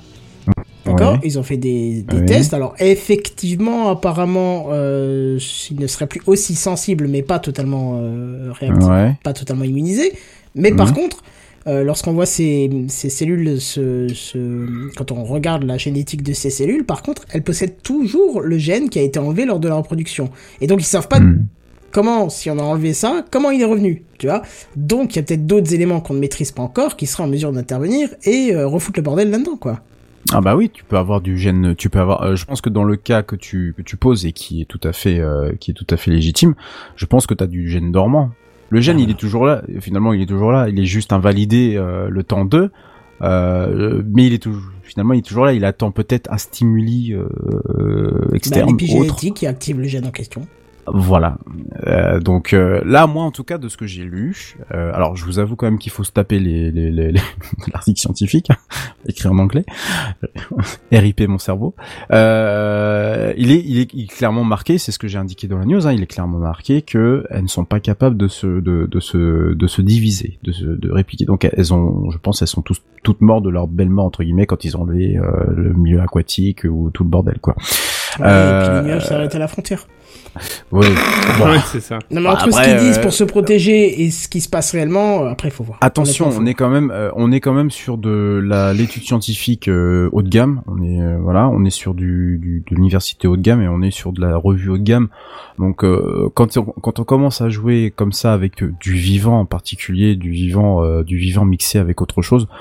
Je pense quand même qu'on peut leur faire un peu confiance, même si c'est un peu l'armée américaine derrière. Oui, je, je comprends ton, ton, ton point de vue, hein, mais euh, euh, je pense qu'ils ils étaient surtout là. euh, en tout cas, ces scientifiques sont surtout là pour euh, pour pour pour justifier, bon, bah, déjà leur salaire, ça c'est sûr, mais surtout pour euh, essayer de, de de comprendre certains mécanismes. Là où c'est quand même intéressant, en tout cas moi de mon point de vue, euh, c'est que euh, on ne connaît pas, euh, on n'a pas encore vraiment d'application réelle entre euh, entre euh, entre ce que nous on utilise en fait tous les jours dans la vie de tous les jours et tout le monde l'utilise donc l'informatique qui est prédominant dans nos vies et et, et le vivant. Et le, le fait de pouvoir mixer quand même ces, ces deux choses là en essayant de, de se dire bah tiens grâce à une simulation j'ai possibilité de fabriquer telle chose et même si c'est très dangereux c'est du vivant moi je trouve que voilà, ça reste quand même intéressant. Mais pour tout le reste, oui, euh, je pense que ça fait peur et ça fait peur à tout le monde de se dire que euh, euh, dans 50 ans, on a la on aura la possibilité de, construire un être pluricellulaire. Et ça, imaginez que c'est quand même déjà beaucoup bien, c'est déjà bien autre chose qui sera capable de faire, de, de, bah, de ramasser peut-être du plastique en mer, mais qui sera aussi capable de, de, faire des, choses bien plus, bien plus horribles, horribles, pardon. Donc voilà pour cette news euh, qui aura plombé l'ambiance de Techcraft. Hein, voilà, je pense que des, Ah, mais il y avait un intérêt quand même. des questions? T'as une corde? Euh, Euh, oui, j'en ai chez moi, donc je, je peux t'en chercher. Euh, D'accord, très bien. Bah, je comptais aller dans l'est de la France, euh, non pas très longtemps, donc Ah bah euh, voilà. si- voilà. hein. Euh, j'étais pas très loin de chez toi d'ailleurs la semaine dernière. J'étais à Reims. Euh, Ah oui, oui, carrément, t'étais carrément pas près de chez moi, c'est bien. Le mec, Ouais, tout ce bah, qui est à l'est de Paris, c'est l'est de la France, c'est bon. Ah, Ah, ouais, j'étais à ça me Moscou, rapprochait c'est quand même pas- un peu plus de chez toi. hein. Ah oui, mais excuse-moi, quand je mets plus de temps à aller à Reims qu'à Paris, c'est qu'il y a quand même un peu de chemin, quoi. Ah oui, effectivement. Oui, je pensais que t'étais beaucoup. Bah non, mais on est, on est allé dans ce village-là et c'était, mar- il y avait un panneau marqué Luxembourg. Donc euh, voilà, Ah oui, oui, j'imaginais oui, que carrément, oui, c'est aussi à deux heures de route, donc c'est Oh la vache. Ah oui, effectivement. Ouais. Ouais. Et les mecs, et les mecs, tu sais, ils mettent une pancarte verte marquée Luxembourg, quoi. C'est, ouais, c'est, c'est un peu, c'est, c'est un peu ouf. Euh, voilà, bah on a fini pour les news de cette semaine et je vais passer la parole à, bah, à toi, patron, hein, pour euh, le dossier de la semaine, puisque tu vas nous, tu vas nous faire un, un, un rest in peace en, en bonne et due forme C'est pour ça, nous parler. exactement. Allez, c'est parti. Tu as entendu le dernier truc là? Tu as vu l'iPad qui est sorti la dernière fois? C'est le dossier de la semaine. C'est le dossier de la semaine. C'est le dossier de la semaine. C'est le dossier de la semaine, mes amis. Ah, ça c'est moderne. Ça, c'est moderne. Bon, alors, comme vous avez pu l'entendre dans l'introduction de cet épisode qui n'a pas duré des heures, Windows 7, c'est fini. Enfin, du moins, son support. Et si vous êtes encore sur Windows 7, va falloir vous affoler un petit peu parce que un OS non patché, c'est un OS non sécurisé, non sécurisé. Et même si j'entends bien Janine au fond me dire que son ordinateur il marche très bien comme ça, Ça donc marche risque très rien. Ça risque rien. Voilà. Sachez que si, en fait, ça risque, parce que tous les jours, euh, il y a des failles plus ou moins dangereuses qui sont découvertes, et certaines sont si critiques que c'est comme si vous n'aviez aucune protection. Rappelez-vous le, le scandale des failles euh, des processeurs Intel et AMD qui a débarqué comme ça du jour au lendemain, ça a popé tel un champignon dans la forêt, et qui a mis tous les ordinateurs sans distinction dans la merde, hein, on, on on va pas se le cacher. Donc, un PC pas tenu à jour, c'est comme vouloir traverser la- l'autoroute en se disant, bon, t'inquiète, ça va aller, aucun problème. Mais bref, vous avez raté le coche de la mise à jour euh, Windows 7 à Windows 10 gratuite que Microsoft a poussé euh, il y a quelques années, et vous vous dites que ça vous coûter cher de racheter une version de Windows 10, eh bien, sachez que vous n'avez pas du tout de portefeuille à ouvrir, c'est même, c'est même gratuit. Parce que même si c'est plus mis en avant par Microsoft, vous avez toujours la possibilité de passer à Windows 10 gratuitement. Euh, et d'ailleurs, je remercie Flag qui est là dans les commentaires, puisque c'est lui qui m'en a parlé la première fois, et maintenant on en voit, on, en, entend parler partout. Alors comment, comment? Comment vous allez me dire? Mais comment, Mais comment euh, messire de Canton Bon, alors déjà, il faut savoir qu'il faut bien partir d'une version. Et il faut Mais euh, comment? minimum Windows 7 ou Windows 8.1. Donc euh, minimum Windows 7 ou la version 8.1. Et il faut quand même avoir un ordinateur qui supporte Windows 10, hein, ça, ça coule de source. Alors, qu'est-ce qui supporte Windows 10 C'est un minimum un processeur de 1 GHz. 1 GHz, rappelez-vous, ça date quand même, 1 GHz. Ça fait pas beaucoup. hein. Ah non. 1 gigabit de mémoire, RAM, pardon, ce qui est pas beaucoup, mais ça c'est pour la version 32 bits de Windows, et 2 gigabits pour un processeur 64 bits. Ça, C'est tellement rien, vous vous rendez compte Même les machines qui ont 15 ans peuvent le supporter. 32 gigabits de taille de stockage, euh, ce qui est aussi pas grand chose, et une carte graphique compatible DirectX 9, euh, qui est gérée par la plupart euh, des cartes graphiques maintenant, et même les petits chipsets qui sont sur les cartes mères le gèrent parfaitement. Et dernière restriction, il faut une connexion internet. Voilà, parce qu'on va le télécharger. Je vous explique tout ça. Alors, une fois que vous êtes sûr d'avoir euh, toutes ces, cette, euh, ces, ces, euh, demandes-là pour euh, passer à Windows 10, vous allez commencer par faire une sauvegarde de tous vos documents que vous voulez ne pas risquer de perdre. Hein, c'est essentiel, il faut absolument faire ça. Même d'ailleurs, faites-le quand vous n'avez pas besoin de faire de mise à jour, c'est très important. Vous irez, tout, euh, vous irez juste après sur le site de, de- Microsoft, euh, section Windows 10, et là vous allez trouver un installeur. Euh, vous sélectionnez euh, Download Tool Now, et vous revenez dans 3 jours. non, je t'accorde, quelques heures ça va suffire. Hum, Quelques heures seulement. Une fois Ça télé- dépend de ta connexion internet surtout. Euh, ouais, mais bon, 3 jours ça fait quand même un peu beaucoup. Non, moi je pensais plus à quelques minutes en fait. Ah oui, oui, euh, non, parce que c'est les serveurs de Microsoft et ils sont pas, même s'ils sont très bien, ils sont pas non plus, euh, voilà, Et ça prend le temps de télécharger correctement, quoi, on va dire, tu vois? D'accord. Bref, une fois que vous avez tout ça, vous allez lancer l'utilitaire et plutôt que de faire une euh, nouvelle installation, vous allez sélectionner Upgrade this PC now. Alors là, pareil, vous revenez dans 3 jours. Non, je déconne. À nouveau dans quelques heures. Chromax, ça, va, devrait suffire. Et vous irez dans les paramètres de mise à jour et de sécurité de votre nouveau Windows 10 euh, tout frais installé pour activer votre version. Et vous allez voir que ça passe crème. Voilà, vous avez votre Windows 10 mais. Attention, Mais. mais. Parce qu'il y a toujours un mais. Si vous êtes hab- habile avec l'outil informatique, les formatages, euh, les bidouilles, euh, le changement de RAM, euh, je sais pas, du, de la, n'importe quoi. Dès que vous êtes un petit peu habile, je vous déconseille de faire cette manipulation. Et pourquoi me demanderez-vous? Et Mais pourquoi? pourquoi? Et pourquoi? Tu nous déconseillerais cette manipulation, me demanderais-je? Eh ben, pour une raison toute simple. Imaginez que vous avez une maison euh, qui commence à vieillir, tout ça, elle a 20, 30 ans. Euh, la peinture, elle commence à s'écailler sur la façade, la tuyauterie, elle commence à rouiller, il y a quelques petites fuites de flotte par-ci, Ah, par-là. les budgets travaux, ça me troue le froc. Voilà. Eh ben, justement, Bazen, c'est pas parce que tu vas remettre un petit coup de peinture, que tu vas colmater les fuites et que tu vas mettre un petit coup d'anti-rouille que la maison, elle sera neuve. Non, elle- elle aura l'apparence du neuf. On est d'accord, mais elle sera toujours un peu vieille à l'intérieur. Ouais. On est d'accord, ouais. Eh ben, pour expliquer plus en détail cette analogie qui sort de mon trou de balle, euh, vous aurez bien un Windows 10 qui sera Oh là fonctionnel. La Ça, maison? Ça, je dis pas le, le- le contraire, hein, il sera fonctionnel. Mais vous aurez quelques lenteurs en plus, quelques petits messages d'erreur lors de la mise à jour de certaines applications, quelques petits dysfonctionnements qu'il va falloir résoudre. C'est pas insurmontable, on est d'accord. Mais pour un néophyte, franchement, c'est pas ce qu'il souhaite. Et si je vous dis ça, c'est parce que je l'ai expérimenté déjà. Euh, quand j'ai fait ma mise à jour vers Windows 10 il y a quelques années au boulot, ben, j'ai eu plein de petits détails qui m'ont embêté les premiers temps.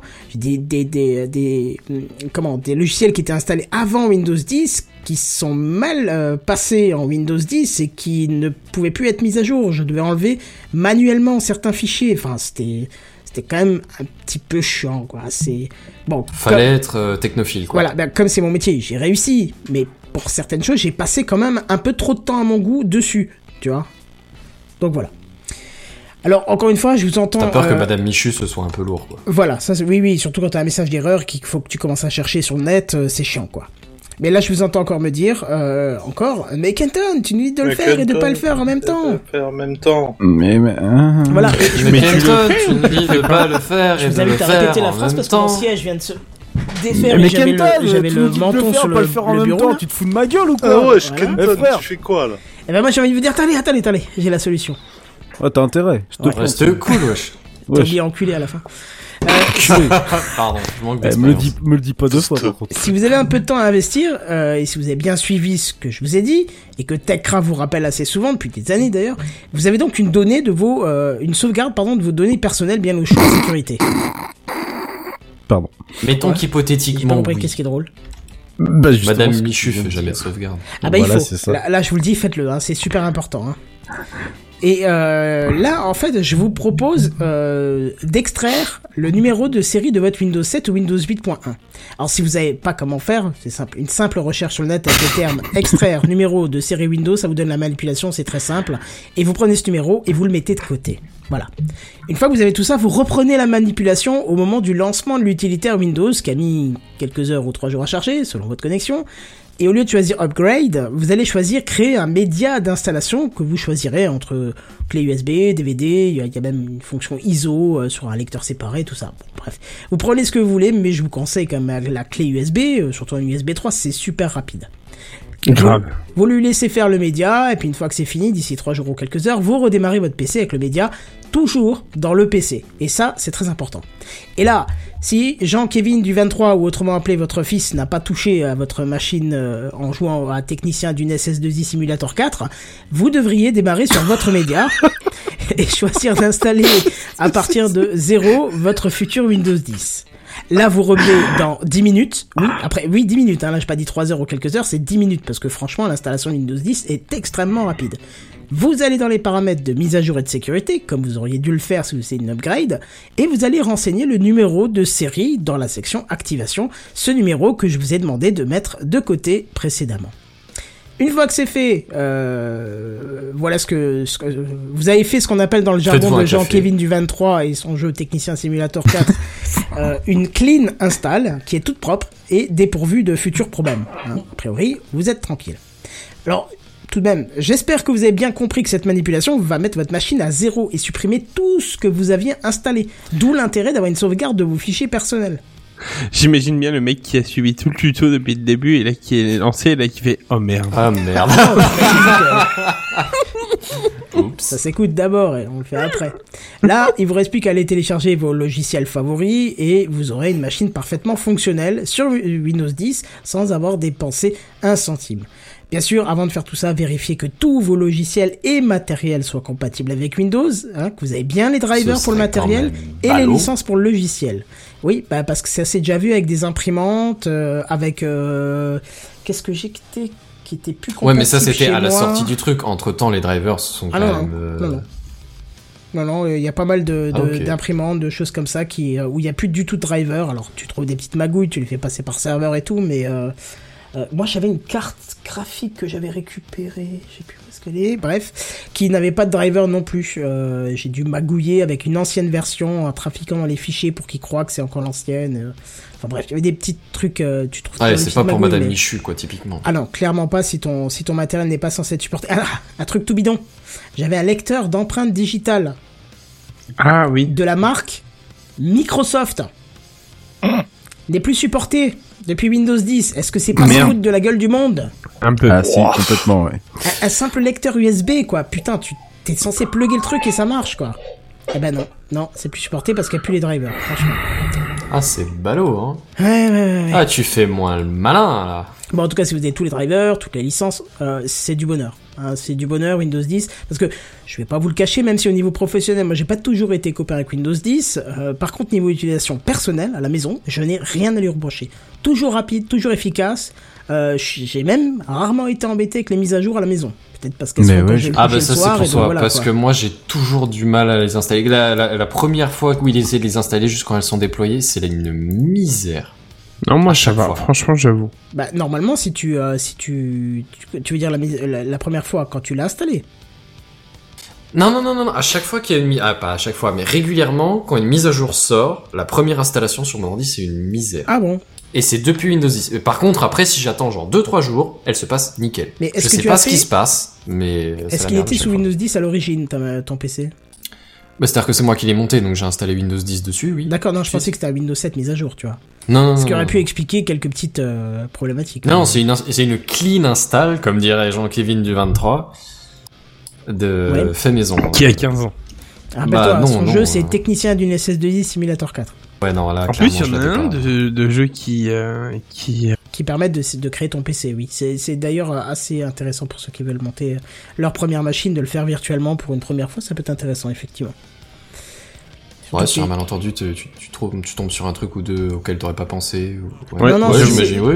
Ah, c'est bien, hein, moi j'ai j'ai euh, j'ai cramé euh, à l'époque euh, 16 cartes mères comme ça. Euh, heureusement, Oh. LDLC me les a changées sans, sans râler parce que j'avais oublié un truc très important. euh, Et c'était Mettre à la terre? euh, c'était non, c'était euh, une une alim euh, une euh, un pin d'alimentation tertiaire sur la carte mère euh, pour le processeur. Tu sais parce que t'as toujours l'alimentation principale, t'as l'alimentation Oui. secondaire, le petit carré. Mm. Et sur cette carte mère là, t'avais un troisième qui se mettait dessus. Et moi je pensais que c'était un truc pour une éventuelle carte graphique puisque c'est aussi un carré sur Mhm. certaines. Et c'était pas le cas, c'était un autre endroit de la carte mère. Et comme je ne le savais pas et qu'ils ont bien voulu comprendre que c'est inhabituel, bah, ils m'ont changé les 16 euh, cartes mères.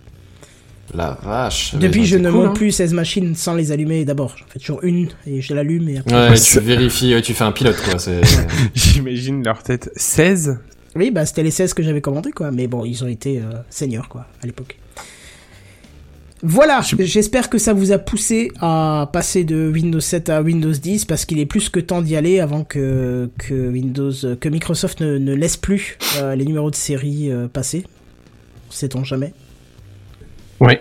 En tout cas, voilà. Il y en a encore parmi vous qui ont du Windows 7 Non. Non. Non, personne? Je suis en train de réfléchir, mais non, je crois pas. Non, Windows 10 euh, Power. Ok, très bien. Et satisfait ou pas satisfait? Oh, pff, 100% satisfait. Peut-être j'ai le Ouais, même à la maison. souci, ouais. Vu à la télé. Bon, Non, c'est ouais. nickel, ça tourne bien. Franchement, il y a pas de... ouais, Ah, ça euh, ronde euh, peu cher, ça ronde. euh, seul truc qu'on pourrait lui reprocher, c'est son invasion d'applications non désirées euh, Ouais, à l'installation et après qui se réinstalle et machin. T'es obligé de, de faire des petites modifications qui sont pas d'ailleurs pour Madame Michu non plus, euh, pour que ça ne revienne plus tout seul. Ça c'est le, le Mm. point négatif je trouve. Et aussi sa façon de te voler tes données euh, d'utilisation. Ah oui, ça, t'es obligé de reta- retaper les paramètres comme si t'étais sur Android, quoi. C'est... De quoi? T'es obligé de te retaper les paramètres de, de, de confidentialité comme si t'étais sur Android. Ah mais surtout que sur les dernières versions, tu ne peux plus euh, désactiver. Tu peux dire euh, communication des données minimum, mais tu peux plus annuler tout. Il faut que tu passes Ah ouais. par un logiciel tiers qui va modifier la base de registre ou euh, ce genre de truc là quoi. D'ailleurs, en parlant de mise à jour, j'en ai vu une que la, c'est la NSA carrément qui a mis un petit message pour dire Oui, waouh, waouh, parler, waouh, waouh, mise à jour les gars, obligatoire parce que là ça pue, c'était une faille, je sais pas, assez euh, conséquente et d'ailleurs j'ai eu la mise à jour assez rapidement sur Windows. Adoré parce que toutes les versions de Windows étaient concernées, sauf Windows XP. Allez. Voilà. Donc, Bah, en même temps, il y a plus rien sous Windows XP. euh. Euh, je crois que le parc il est encore bien fourni. Ouais. Tu serais Windows XP. surpris du nombre Non, je veux dire, je te, je te hein. parle pas du parc, je te parle du, des mises à jour. Ah non, il y en a plus du tout. Mais euh, Non, ça, c'est fini. C'est pour ça que c'est étonnant que lui n'était pas concerné quoi. Bah justement, peut-être qu'il était pas concerné parce qu'ils ont même pas regardé s'il était concerné. Ah non, non, c'était spécifié possible, toutes les versions XP. de Windows sauf euh, sauf euh, Windows XP. Donc à mon avis, ils ont été D'accord. Oui, peut-être, ouais. Ça pue du cul. Ouais, voilà. Donc allez vous renseigner sur les mises à jour, les sauvegardes, tout ça, c'est très Faites-les. important. Oui. C'est news en bref, les news en bref. C'est les news en bref, là. Les news en bref. C'est les news en bref. Et c'est Redscape qui n'est toujours pas revenu, qui devait faire sa news en bref. Mais oui, je suis là. Ah, il est Ah là. ben, Eh, bien tenté, mais non. On essaye de dire du mal de ses petits camarades, monsieur. Absolument. Je l'assume bah oui. complètement. Suis qu'il venu dit je m'en vais et il dit pas je suis revenu. C'est vrai que c'est pas, c'est pas poli, ça. Dans le Ah, chat mais je... de... Non, mais je... quand j'ai entendu le jingle, je n'ai juste de recoller dans mon siège, donc euh, Ouais. pile poil, parfait. Eh bien, je crois que tu as une news en bref. Bah ouais, j'en ai que... En plus, j'en ai qu'une seule là aujourd'hui, donc euh, bah, alors, news. on t'écoute. Voilà. Euh, non, petite news. En fait, là, c'est un gros troll euh, bien, bien, bien dégueulasse de ma part, hein, puisqu'on a appris que Mozilla allait encore couper euh, euh, dans euh, dans quelque chose, hein, vu que c'est un peu son habitude à Mozilla, mais il va carrément. Coupé dans son euh, pourcentage d'utilisation. Les frites. le ketchup. Euh, alors moi je suis à deux doigts de, de, de, de le dégager, mais non non, euh, on va pas parler encore de mes problèmes de navigateur, mais euh, non tout simplement ils ont décidé d'aller euh, dégager du monde, voilà tout simplement. Euh, allez. Ah Ça, bah ouais, hein, donc euh, grâce à un Ah, peu des de devs zig, de hein Des devs des devs. Je sais pas si ce sont que des devs. Enfin, des gens de deux chez Mozilla, tu veux dire Ouais ouais ouais. Ah ouais, gens bah, ça c'est pas Personnel donc. qualifié. Ah, c'est mais pas ça, drôle c'est mauvais signe pour eux. On quoi. est quand même sur 70 personnes là, donc voilà. Sur combien Ah. Parce que C'est si tu oui, dis sur sur 4 combien millions, euh, Non, non, bah sur combien, je sais plus. Je crois qu'ils sont euh, Sur 71. euh, non, non, non, non, non, ils sont. euh, je sais plus combien ils sont à Mozilla. Euh, alors, c'est pas tant ça finalement euh, que ça soit 70 ou 100 ou 150 finalement. On s'en fiche un peu. Ce qui en fait, euh, Bah ce qui tiens, explique. euh, à sa place. non. Oui. Ah mais attendez, mais est-ce que je peux terminer, monsieur pauvres. Ah non, non, non, mais t'as aucune considération pour tes collègues, euh, c'est bon quoi. Belle image, bel esprit d'équipe. Je te jure, des gens comme ça. On fait des team building exprès pour justement Team se building, rapprocher team et building, tout. team building. Ah là là. Euh, non, c'est ce qu'explique en fait euh, Baker, euh, qui est la présidente de la fondation, dans une dans un dans un court et très succinct billet de blog, que euh, bah, en fait elle nous donne quelques quelques détails. Hein. Vous vous souvenez peut-être hein, que nous attendions à générer des revenus en 2019 et 2020 grâce à de nouveaux abonnements, ainsi qu'à des revenus plus élevés. Eh bien, sur vous allez d'autres domaines rire, que la recherche. Alors vous allez rire, mais ça n'est pas arrivé. Pourtant, ça débute à peine. Alors, Ça date de octobre Attends, ou novembre. Kenton.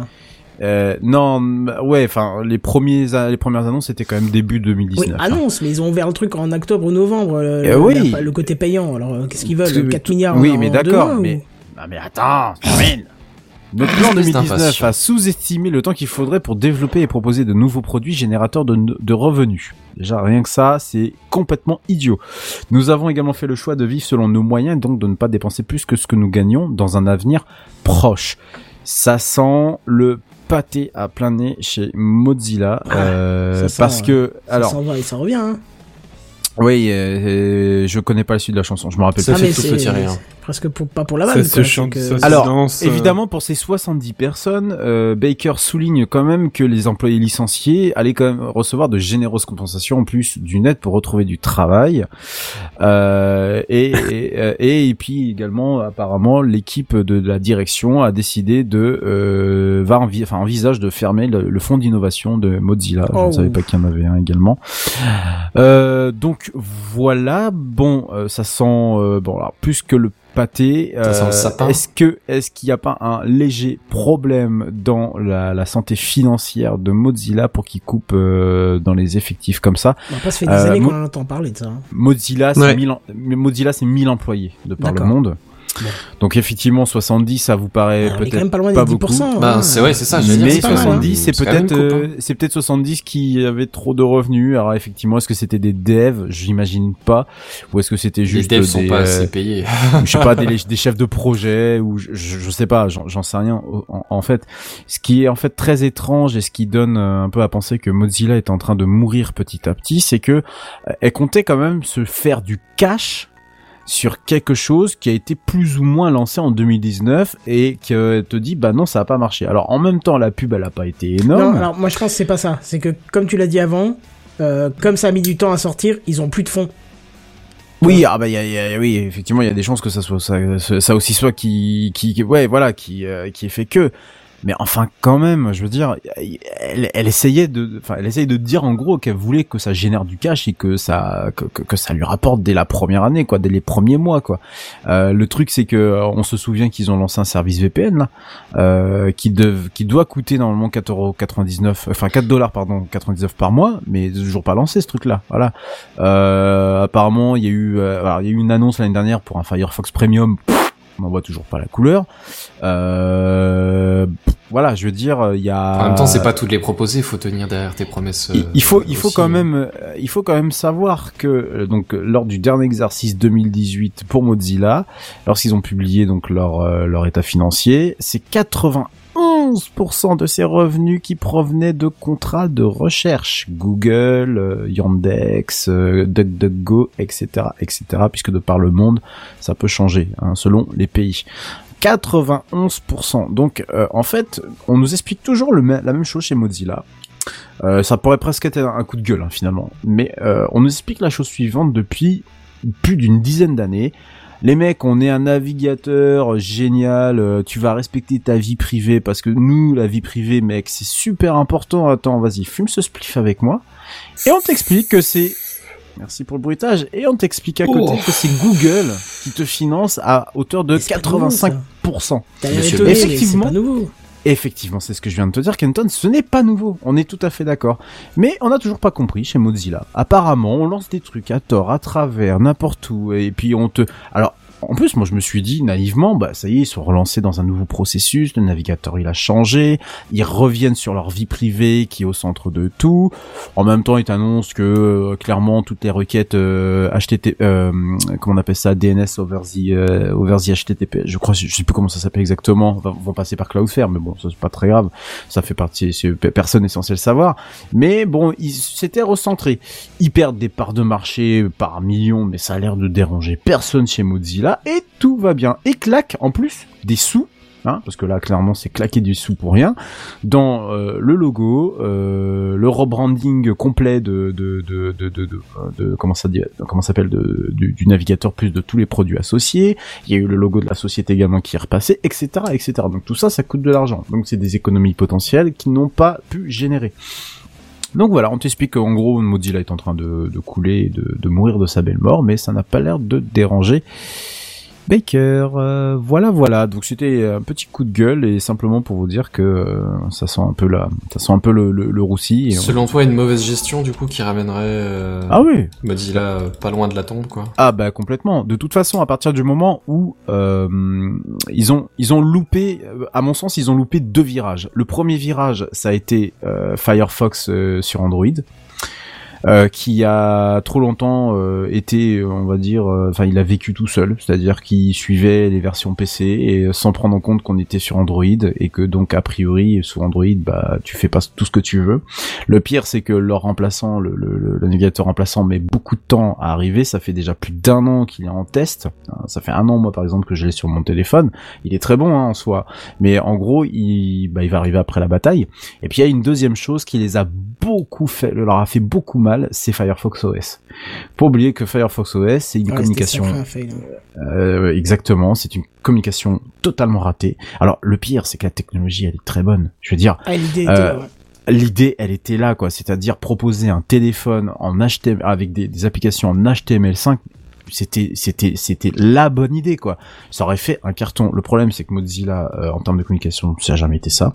Je leur tape vraiment dessus parce que clairement, moi, j'en ai marre d'avoir une. Bah, parce que une- t'es un peu déçu, je pense en gros. ah mais je suis, mais je, je suis utilisateur de, de, de Firefox depuis bah, la 1.0, depuis Netscape finalement, euh, Netscape, depuis le Depuis non, Redscape, le- plaît.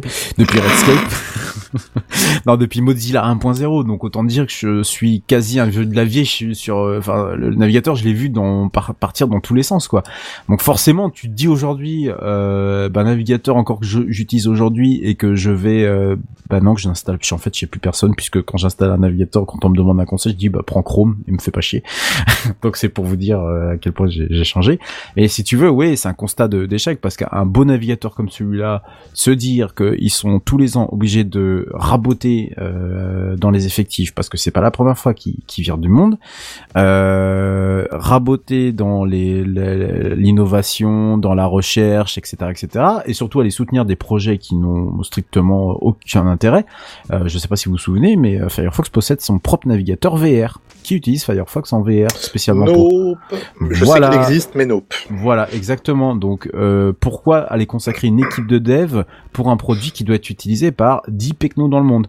Ah, Parce que là, on parle pas d'un projet libre open source que 10 pecnos justement dans le monde peuvent utiliser. Ça, à la rigueur, on s'en tape complètement, ça ne génère pas de cash. Par contre, on parle quand même d'un navigateur soutenu par une fondation, elle-même, alors soutenu par une entreprise, elle-même soutenue par une fondation.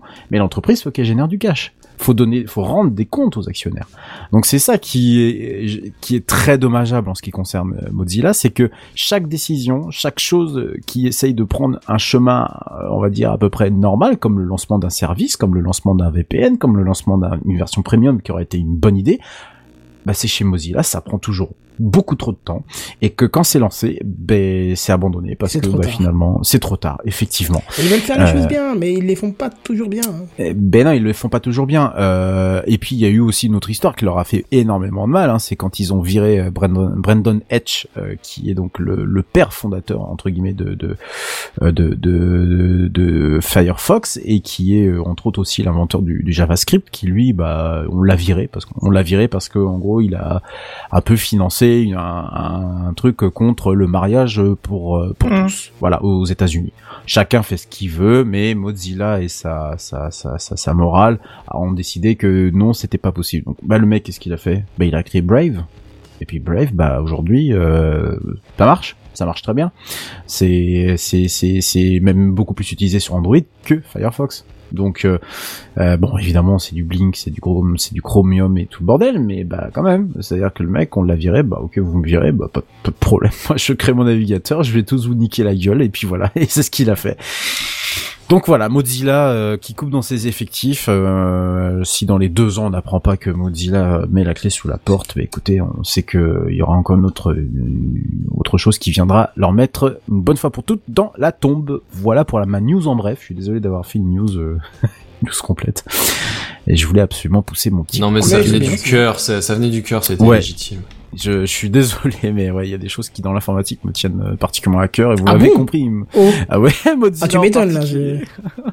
Mais Ouais, t'inquiète, tu vas bientôt prendre Credge, ça passera. Euh, Bah, ouais, non. euh, franchement, toi qui galères toujours avec les navigateurs, euh, ce serait pas une bonne idée de le tester Mais mais je tiens à je, je tiens à démentir ce point. Je ne galère pas avec mon navigateur. C'est simplement que C'est mon navigateur- qui galère avec moi, ça. Voilà, ça, mon navigateur. dire, on a quand même des, on a quand même des preuves euh, écrites hein, sur Slack. Oui, oui, bah oui, les, les leaks de les leaks, les leaks memory, oui, ça de toute façon, je les aurai tout le temps. Hein. J'ai toujours constaté Firefox euh, a bouffé plus de RAM que Chrome, sans, sans savoir pourquoi d'ailleurs. De toute façon, euh, je veux dire, euh, c'est pas mon utilisation qui est mauvaise. J'utilise un navigateur comme euh, tout le monde entre guillemets. Euh, voilà, je navigue, euh, après je mets mes extensions et puis basta.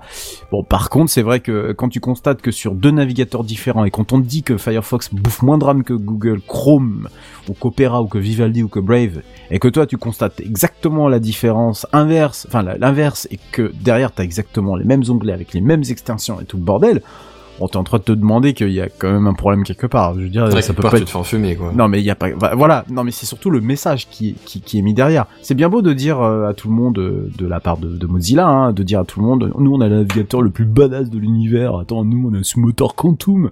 Tu peux pas tester. Encore faudrait-il que derrière finalement il y ait aussi les les les les, les- les- comment dire les qui est des euh, qui est des vraies preuves quoi que ce navigateur soit plus rapide. Alors je veux bien qu'on nous sorte les chiffres euh, de comparaison sur le JavaScript ou sur d'autres langages. Le seul problème c'est à les- l'usage que tu le remarques, en fait, que tu voilà, c'est exactement ça. C'est, c'est, et c'est là où je, je trouve qu'il y a une communication qui a toujours été très hasardeuse de la part de Mozilla. Autant c'est un navigateur qui ramait vraiment une certaine époque et autant aujourd'hui ça va très bien. Autant tu peux pas t'organiser de ne pas bouffer de RAM quand tu sais que ton concurrent à côté, il prend quasiment, allez, on va dire, jusqu'à 500 mégas de différence avec les mêmes extensions, énorme. les mêmes onglets, quoi. C'est énorme, 500 mégas. Enfin, je veux dire, 500 mégas, on, on s'imagine pas aujourd'hui sur, allez, sur 16 gigas de RAM, oui, t'en as rien à foutre. Mais, euh, on n'a pas tous 16 gigas de RAM, hein, on a encore plus Et on vient d'un temps que les moins de 20 ans, machin, euh, déjà t'avais pas plus que 500 euh, mégas de RAM, tu Ouais, vois. et puis- Déjà, déjà si tu les avais, t'étais pas, t'étais un peu roi du pétrole, tu bah vois. voilà. Et puis je suis désolé, mais quand t'as Photoshop d'ouvert ou Premiere et puis que t'as After derrière pour de la séquence et puis que t'es obligé de chercher un truc sur le net et que d'un coup tes 16 gigas te suffit plus. Euh, tu c'est ça. euh, non, alors non, eh, non. Euh, moi au boulot, euh, tu vois au boulot j'ai en permanence Chrome parce qu'on utilise la, la G Suite. Ah je me plains pas, ça marche très bien, donc bon ça y a pas de souci. Donc j'utilise Chrome pour plus de confort parce que en plus ils ont une petite application Hangouts qui est, qui est super sympa. Et donc pour ma navigation on va dire personnelle, j'utilise du coup Firefox que je lance. Bon déjà ma machine s'emballe, hein, littéralement, on va dire qu'elle elle commence à souffler, tu sais, elle commence à, à prendre son envol, à se dire je vais voler de mes propres ailes et en permanence j'ai aussi quoi? Bah j'ai Visual Studio qui est ouvert. Voilà. J'ai pas de chance. Et ben tu prends ça bah j'ai 90% de ma RAM qui, est- qui est bouffée Bah sur ouais. 8 Go voilà. 8 Go 90% alors que Firefox a dû j'ai dû ouvrir euh, ouvert bah j'ai quoi? J'ai mes deux onglets euh, j'ai Twitter et mon flux RSS tout ce que j'ai. Donc imaginez alors déjà comment c'est mal codé euh, imaginez derrière l'optimisation, il y en a absolument pas. J'ai beau faire tous les nettoyages, les nettoyages de cache, enlever les extensions, tout bordel, ça change rien du tout. Mon Chrome, il est toujours aussi euh, aussi silencieux et muet à côté, quoi. Et je vous jure, ça ça s'entend au bruit, hein, juste au bruit du ventilo. hein. C'est-à-dire que si je mets juste Firefox et j'utilise ça toute la journée, je vais en avoir plein les oreilles. Si j'utilise juste Chrome toute la journée, il va s'allumer, il va s'allumer de temps en temps, mais ça va aller quoi. Je veux dire, on sent quand même qu'il y a une, il y a une, baisse de son. Par contre, on t'a toujours dit que Chrome bouffait plus de RAM que Firefox. Et ça, je, je suis désolé, je, voilà, j'ai du mal à, j'ai du mal à comprendre le. Les faits chose. sont pas dans ce sens-là, quoi. Bah, Voilà, com- c'est comme ça. bah, complètement quoi. C'est comme ça. Voilà. Eh ben dis donc, heureusement que tu me l'as mis en user bref, tiens. Ouais, Euh, vu ça Bah, en même temps, il y avait pas beaucoup d'autres matières, donc je me suis dit euh, autant en profiter. Voilà. Exactement. Donc euh, prenez Chrome. Le message de fin, c'est le message d'espoir. Prenez Ouais, Chrome. Je Ah, suis. putain. je- ouais, ouais, Alors qu'il est craché sur Google euh, 5 minutes avant. hein. HP Firefox au plus vite. Non, mais c'est moi que vous, m'a- c'est moi qu'on a achevé. là. Je viens de dire euh, prenez Chrome quoi. Ouais, la Firefox fin, là, autant que Buddy achève son micro. Ah, Ouais, ça alors, Ouais. Buddy, ce qu'il fait avec son micro, c'est pas vraiment l'achever, si tu veux. c'est, c'est une histoire, une histoire anatomique, euh, une, une passion, dira- dira-t-on, qu'on ne jugera pas, parce que c'est chacun ses goûts. Hein. Mais il a dit que son chat était passé par là, donc je pense qu'il a dû mettre sur le support du micro, mais il s'est trompé de Ah, support micro. non. Mais bref. Mhm. Bon voilà, C'est c'est un bon programme quand même. Oh bah, formidable. Exactement. Ouais. Oui. Mais qu'est-ce que c'est que cette musique C'est quoi C'est quoi la musique Ce de- truc quoi de C'est quoi sauvage. C'est quoi C'est Mais quoi ils sont fous. C'est quoi Ils sont flous. Mais, Tiens, Mais c'est bon, mais- c'est la fin de la semaine, mais ils sont il est nerveux là, euh, c'est bon. mais, Mes chers Mais amis, c'est une très très bonne émission, sans S, hein, parce que n'en fait qu'une. Mais comme d'habitude, on va se retrouver la semaine prochaine pour plein d'autres aventures. On fait le tour euh, de où est-ce qu'on peut se retrouver. Alors j'ai envie de te dire nativement euh, sur techcraft.fr, mais Buddy, toi, plus particulièrement, où est-ce qu'on peut te retrouver? Sur Twitter, Ouais, sûr. euh, sur Buddy New Live. Ok, très bien. Benzen? Et également sur Twitter, je serais bien incapable de te donner mon pseudo Twitter, par contre. c'est te dire mon niveau d'activité sur les réseaux sociaux. Ouais, bah il suffit d'aller sur techcraft.fr, vous retrouverez ça. J'ai une bière. Exactement. j'ai une bière sur Twitter, j'ai une bière sur Instagram, j'en ai une bière sur YouTube, j'ai une bière à la sécu. Partout. J'ai une bière, euh, ce dimanche mais ou pas encore Partout. Et Voilà. J'ai une bière ce dimanche ou pas encore Ce dim- Non, non, non, pas Non, encore. pas encore. Oh Non. zut. euh.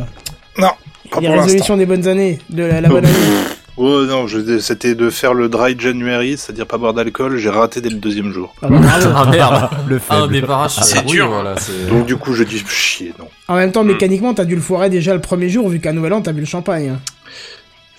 Non, j'étais à la Ah oui, Ah, mais bah voilà. non. euh, Ouais. Oui, mais- donc c'est alors, mort, Moi, voilà. je suis désolé, mais moi, tant que t'es pas allé te coucher, ça compte pas. Ah oui, ça peut, ça peut jouer Non, comme ça. non, non, il y a, il y a un minimum. Euh... Ok, très bien. Faut pas déconner. Et toi, Ah, Redscape Benzen, son tweet, son Twitter, c'est Benzen68. Parce que je suis un mec original, tu sais. Ouais, voilà, c'est ça. T'aurais C'est dû mettre Jean-Kévin du du 68. 33. Il c'est la 23. ça. question de est-ce que je suis né en 68 ou est-ce que je suis né dans le 68, tu vois. Ah, C'est moi qui suis né en 68. Euh, pardon. Redscape, toi, dis donc. Sur Twitter, euh, R euh, underscore Redscape et euh, sur euh, notamment SoundCloud pour euh, mes activités musicales si vous souhaitez euh, si vous souhaitez écouter euh, ce que je fais. Redscape Music Productions et sur le compte également des Abyssales toujours sur Twitter hein, et euh, bientôt un nouveau site d'ailleurs. Un nouveau Ah. site pour euh, la- l'ensemble de mes activités musique une, une activité ouais, musicale du coup musicale euh, redscapemusicprod.com que je suis en train doucement de mettre en place. Bah, très bien, Donc, tu, nous, en- tu voilà. nous rappelleras ça quand il sera fini. Tout à Et fait. c'est tout ce qu'on lui souhaite. Et moi, pas besoin euh, de vous donner l'adresse euh, de ce que je fais en musique, puisque le P2P s'en charge à chaque fin d'épisode. Hein, donc, euh, il suffit d'aller euh, écouter le P2P, qui est le podcast de l'équipe de Podchose. Mais sinon, pour tout le reste, vous allez sur canton.fr et vous trouverez tout ce qu'il faut pour me retrouver sur les différents médias que je produis, c'est-à-dire beaucoup photos, vidéos, images, sons, musique, tout ce que vous voulez. Et Tout ce que aussi, vous voulez, Kenton, il le fait. un podcast qui s'appelle TechCraft qu'on retrouvera dès jeudi prochain en live euh, dès 21h. Et en attendant, on vous dit à plus. Bye bye. Bye bye Ciao. Bye.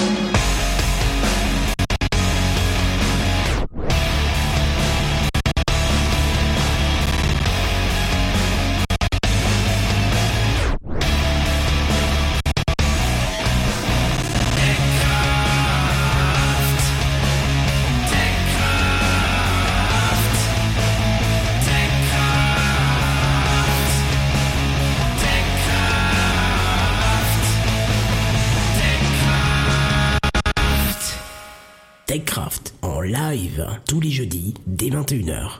Plus d'informations sur www.techcraft.fr.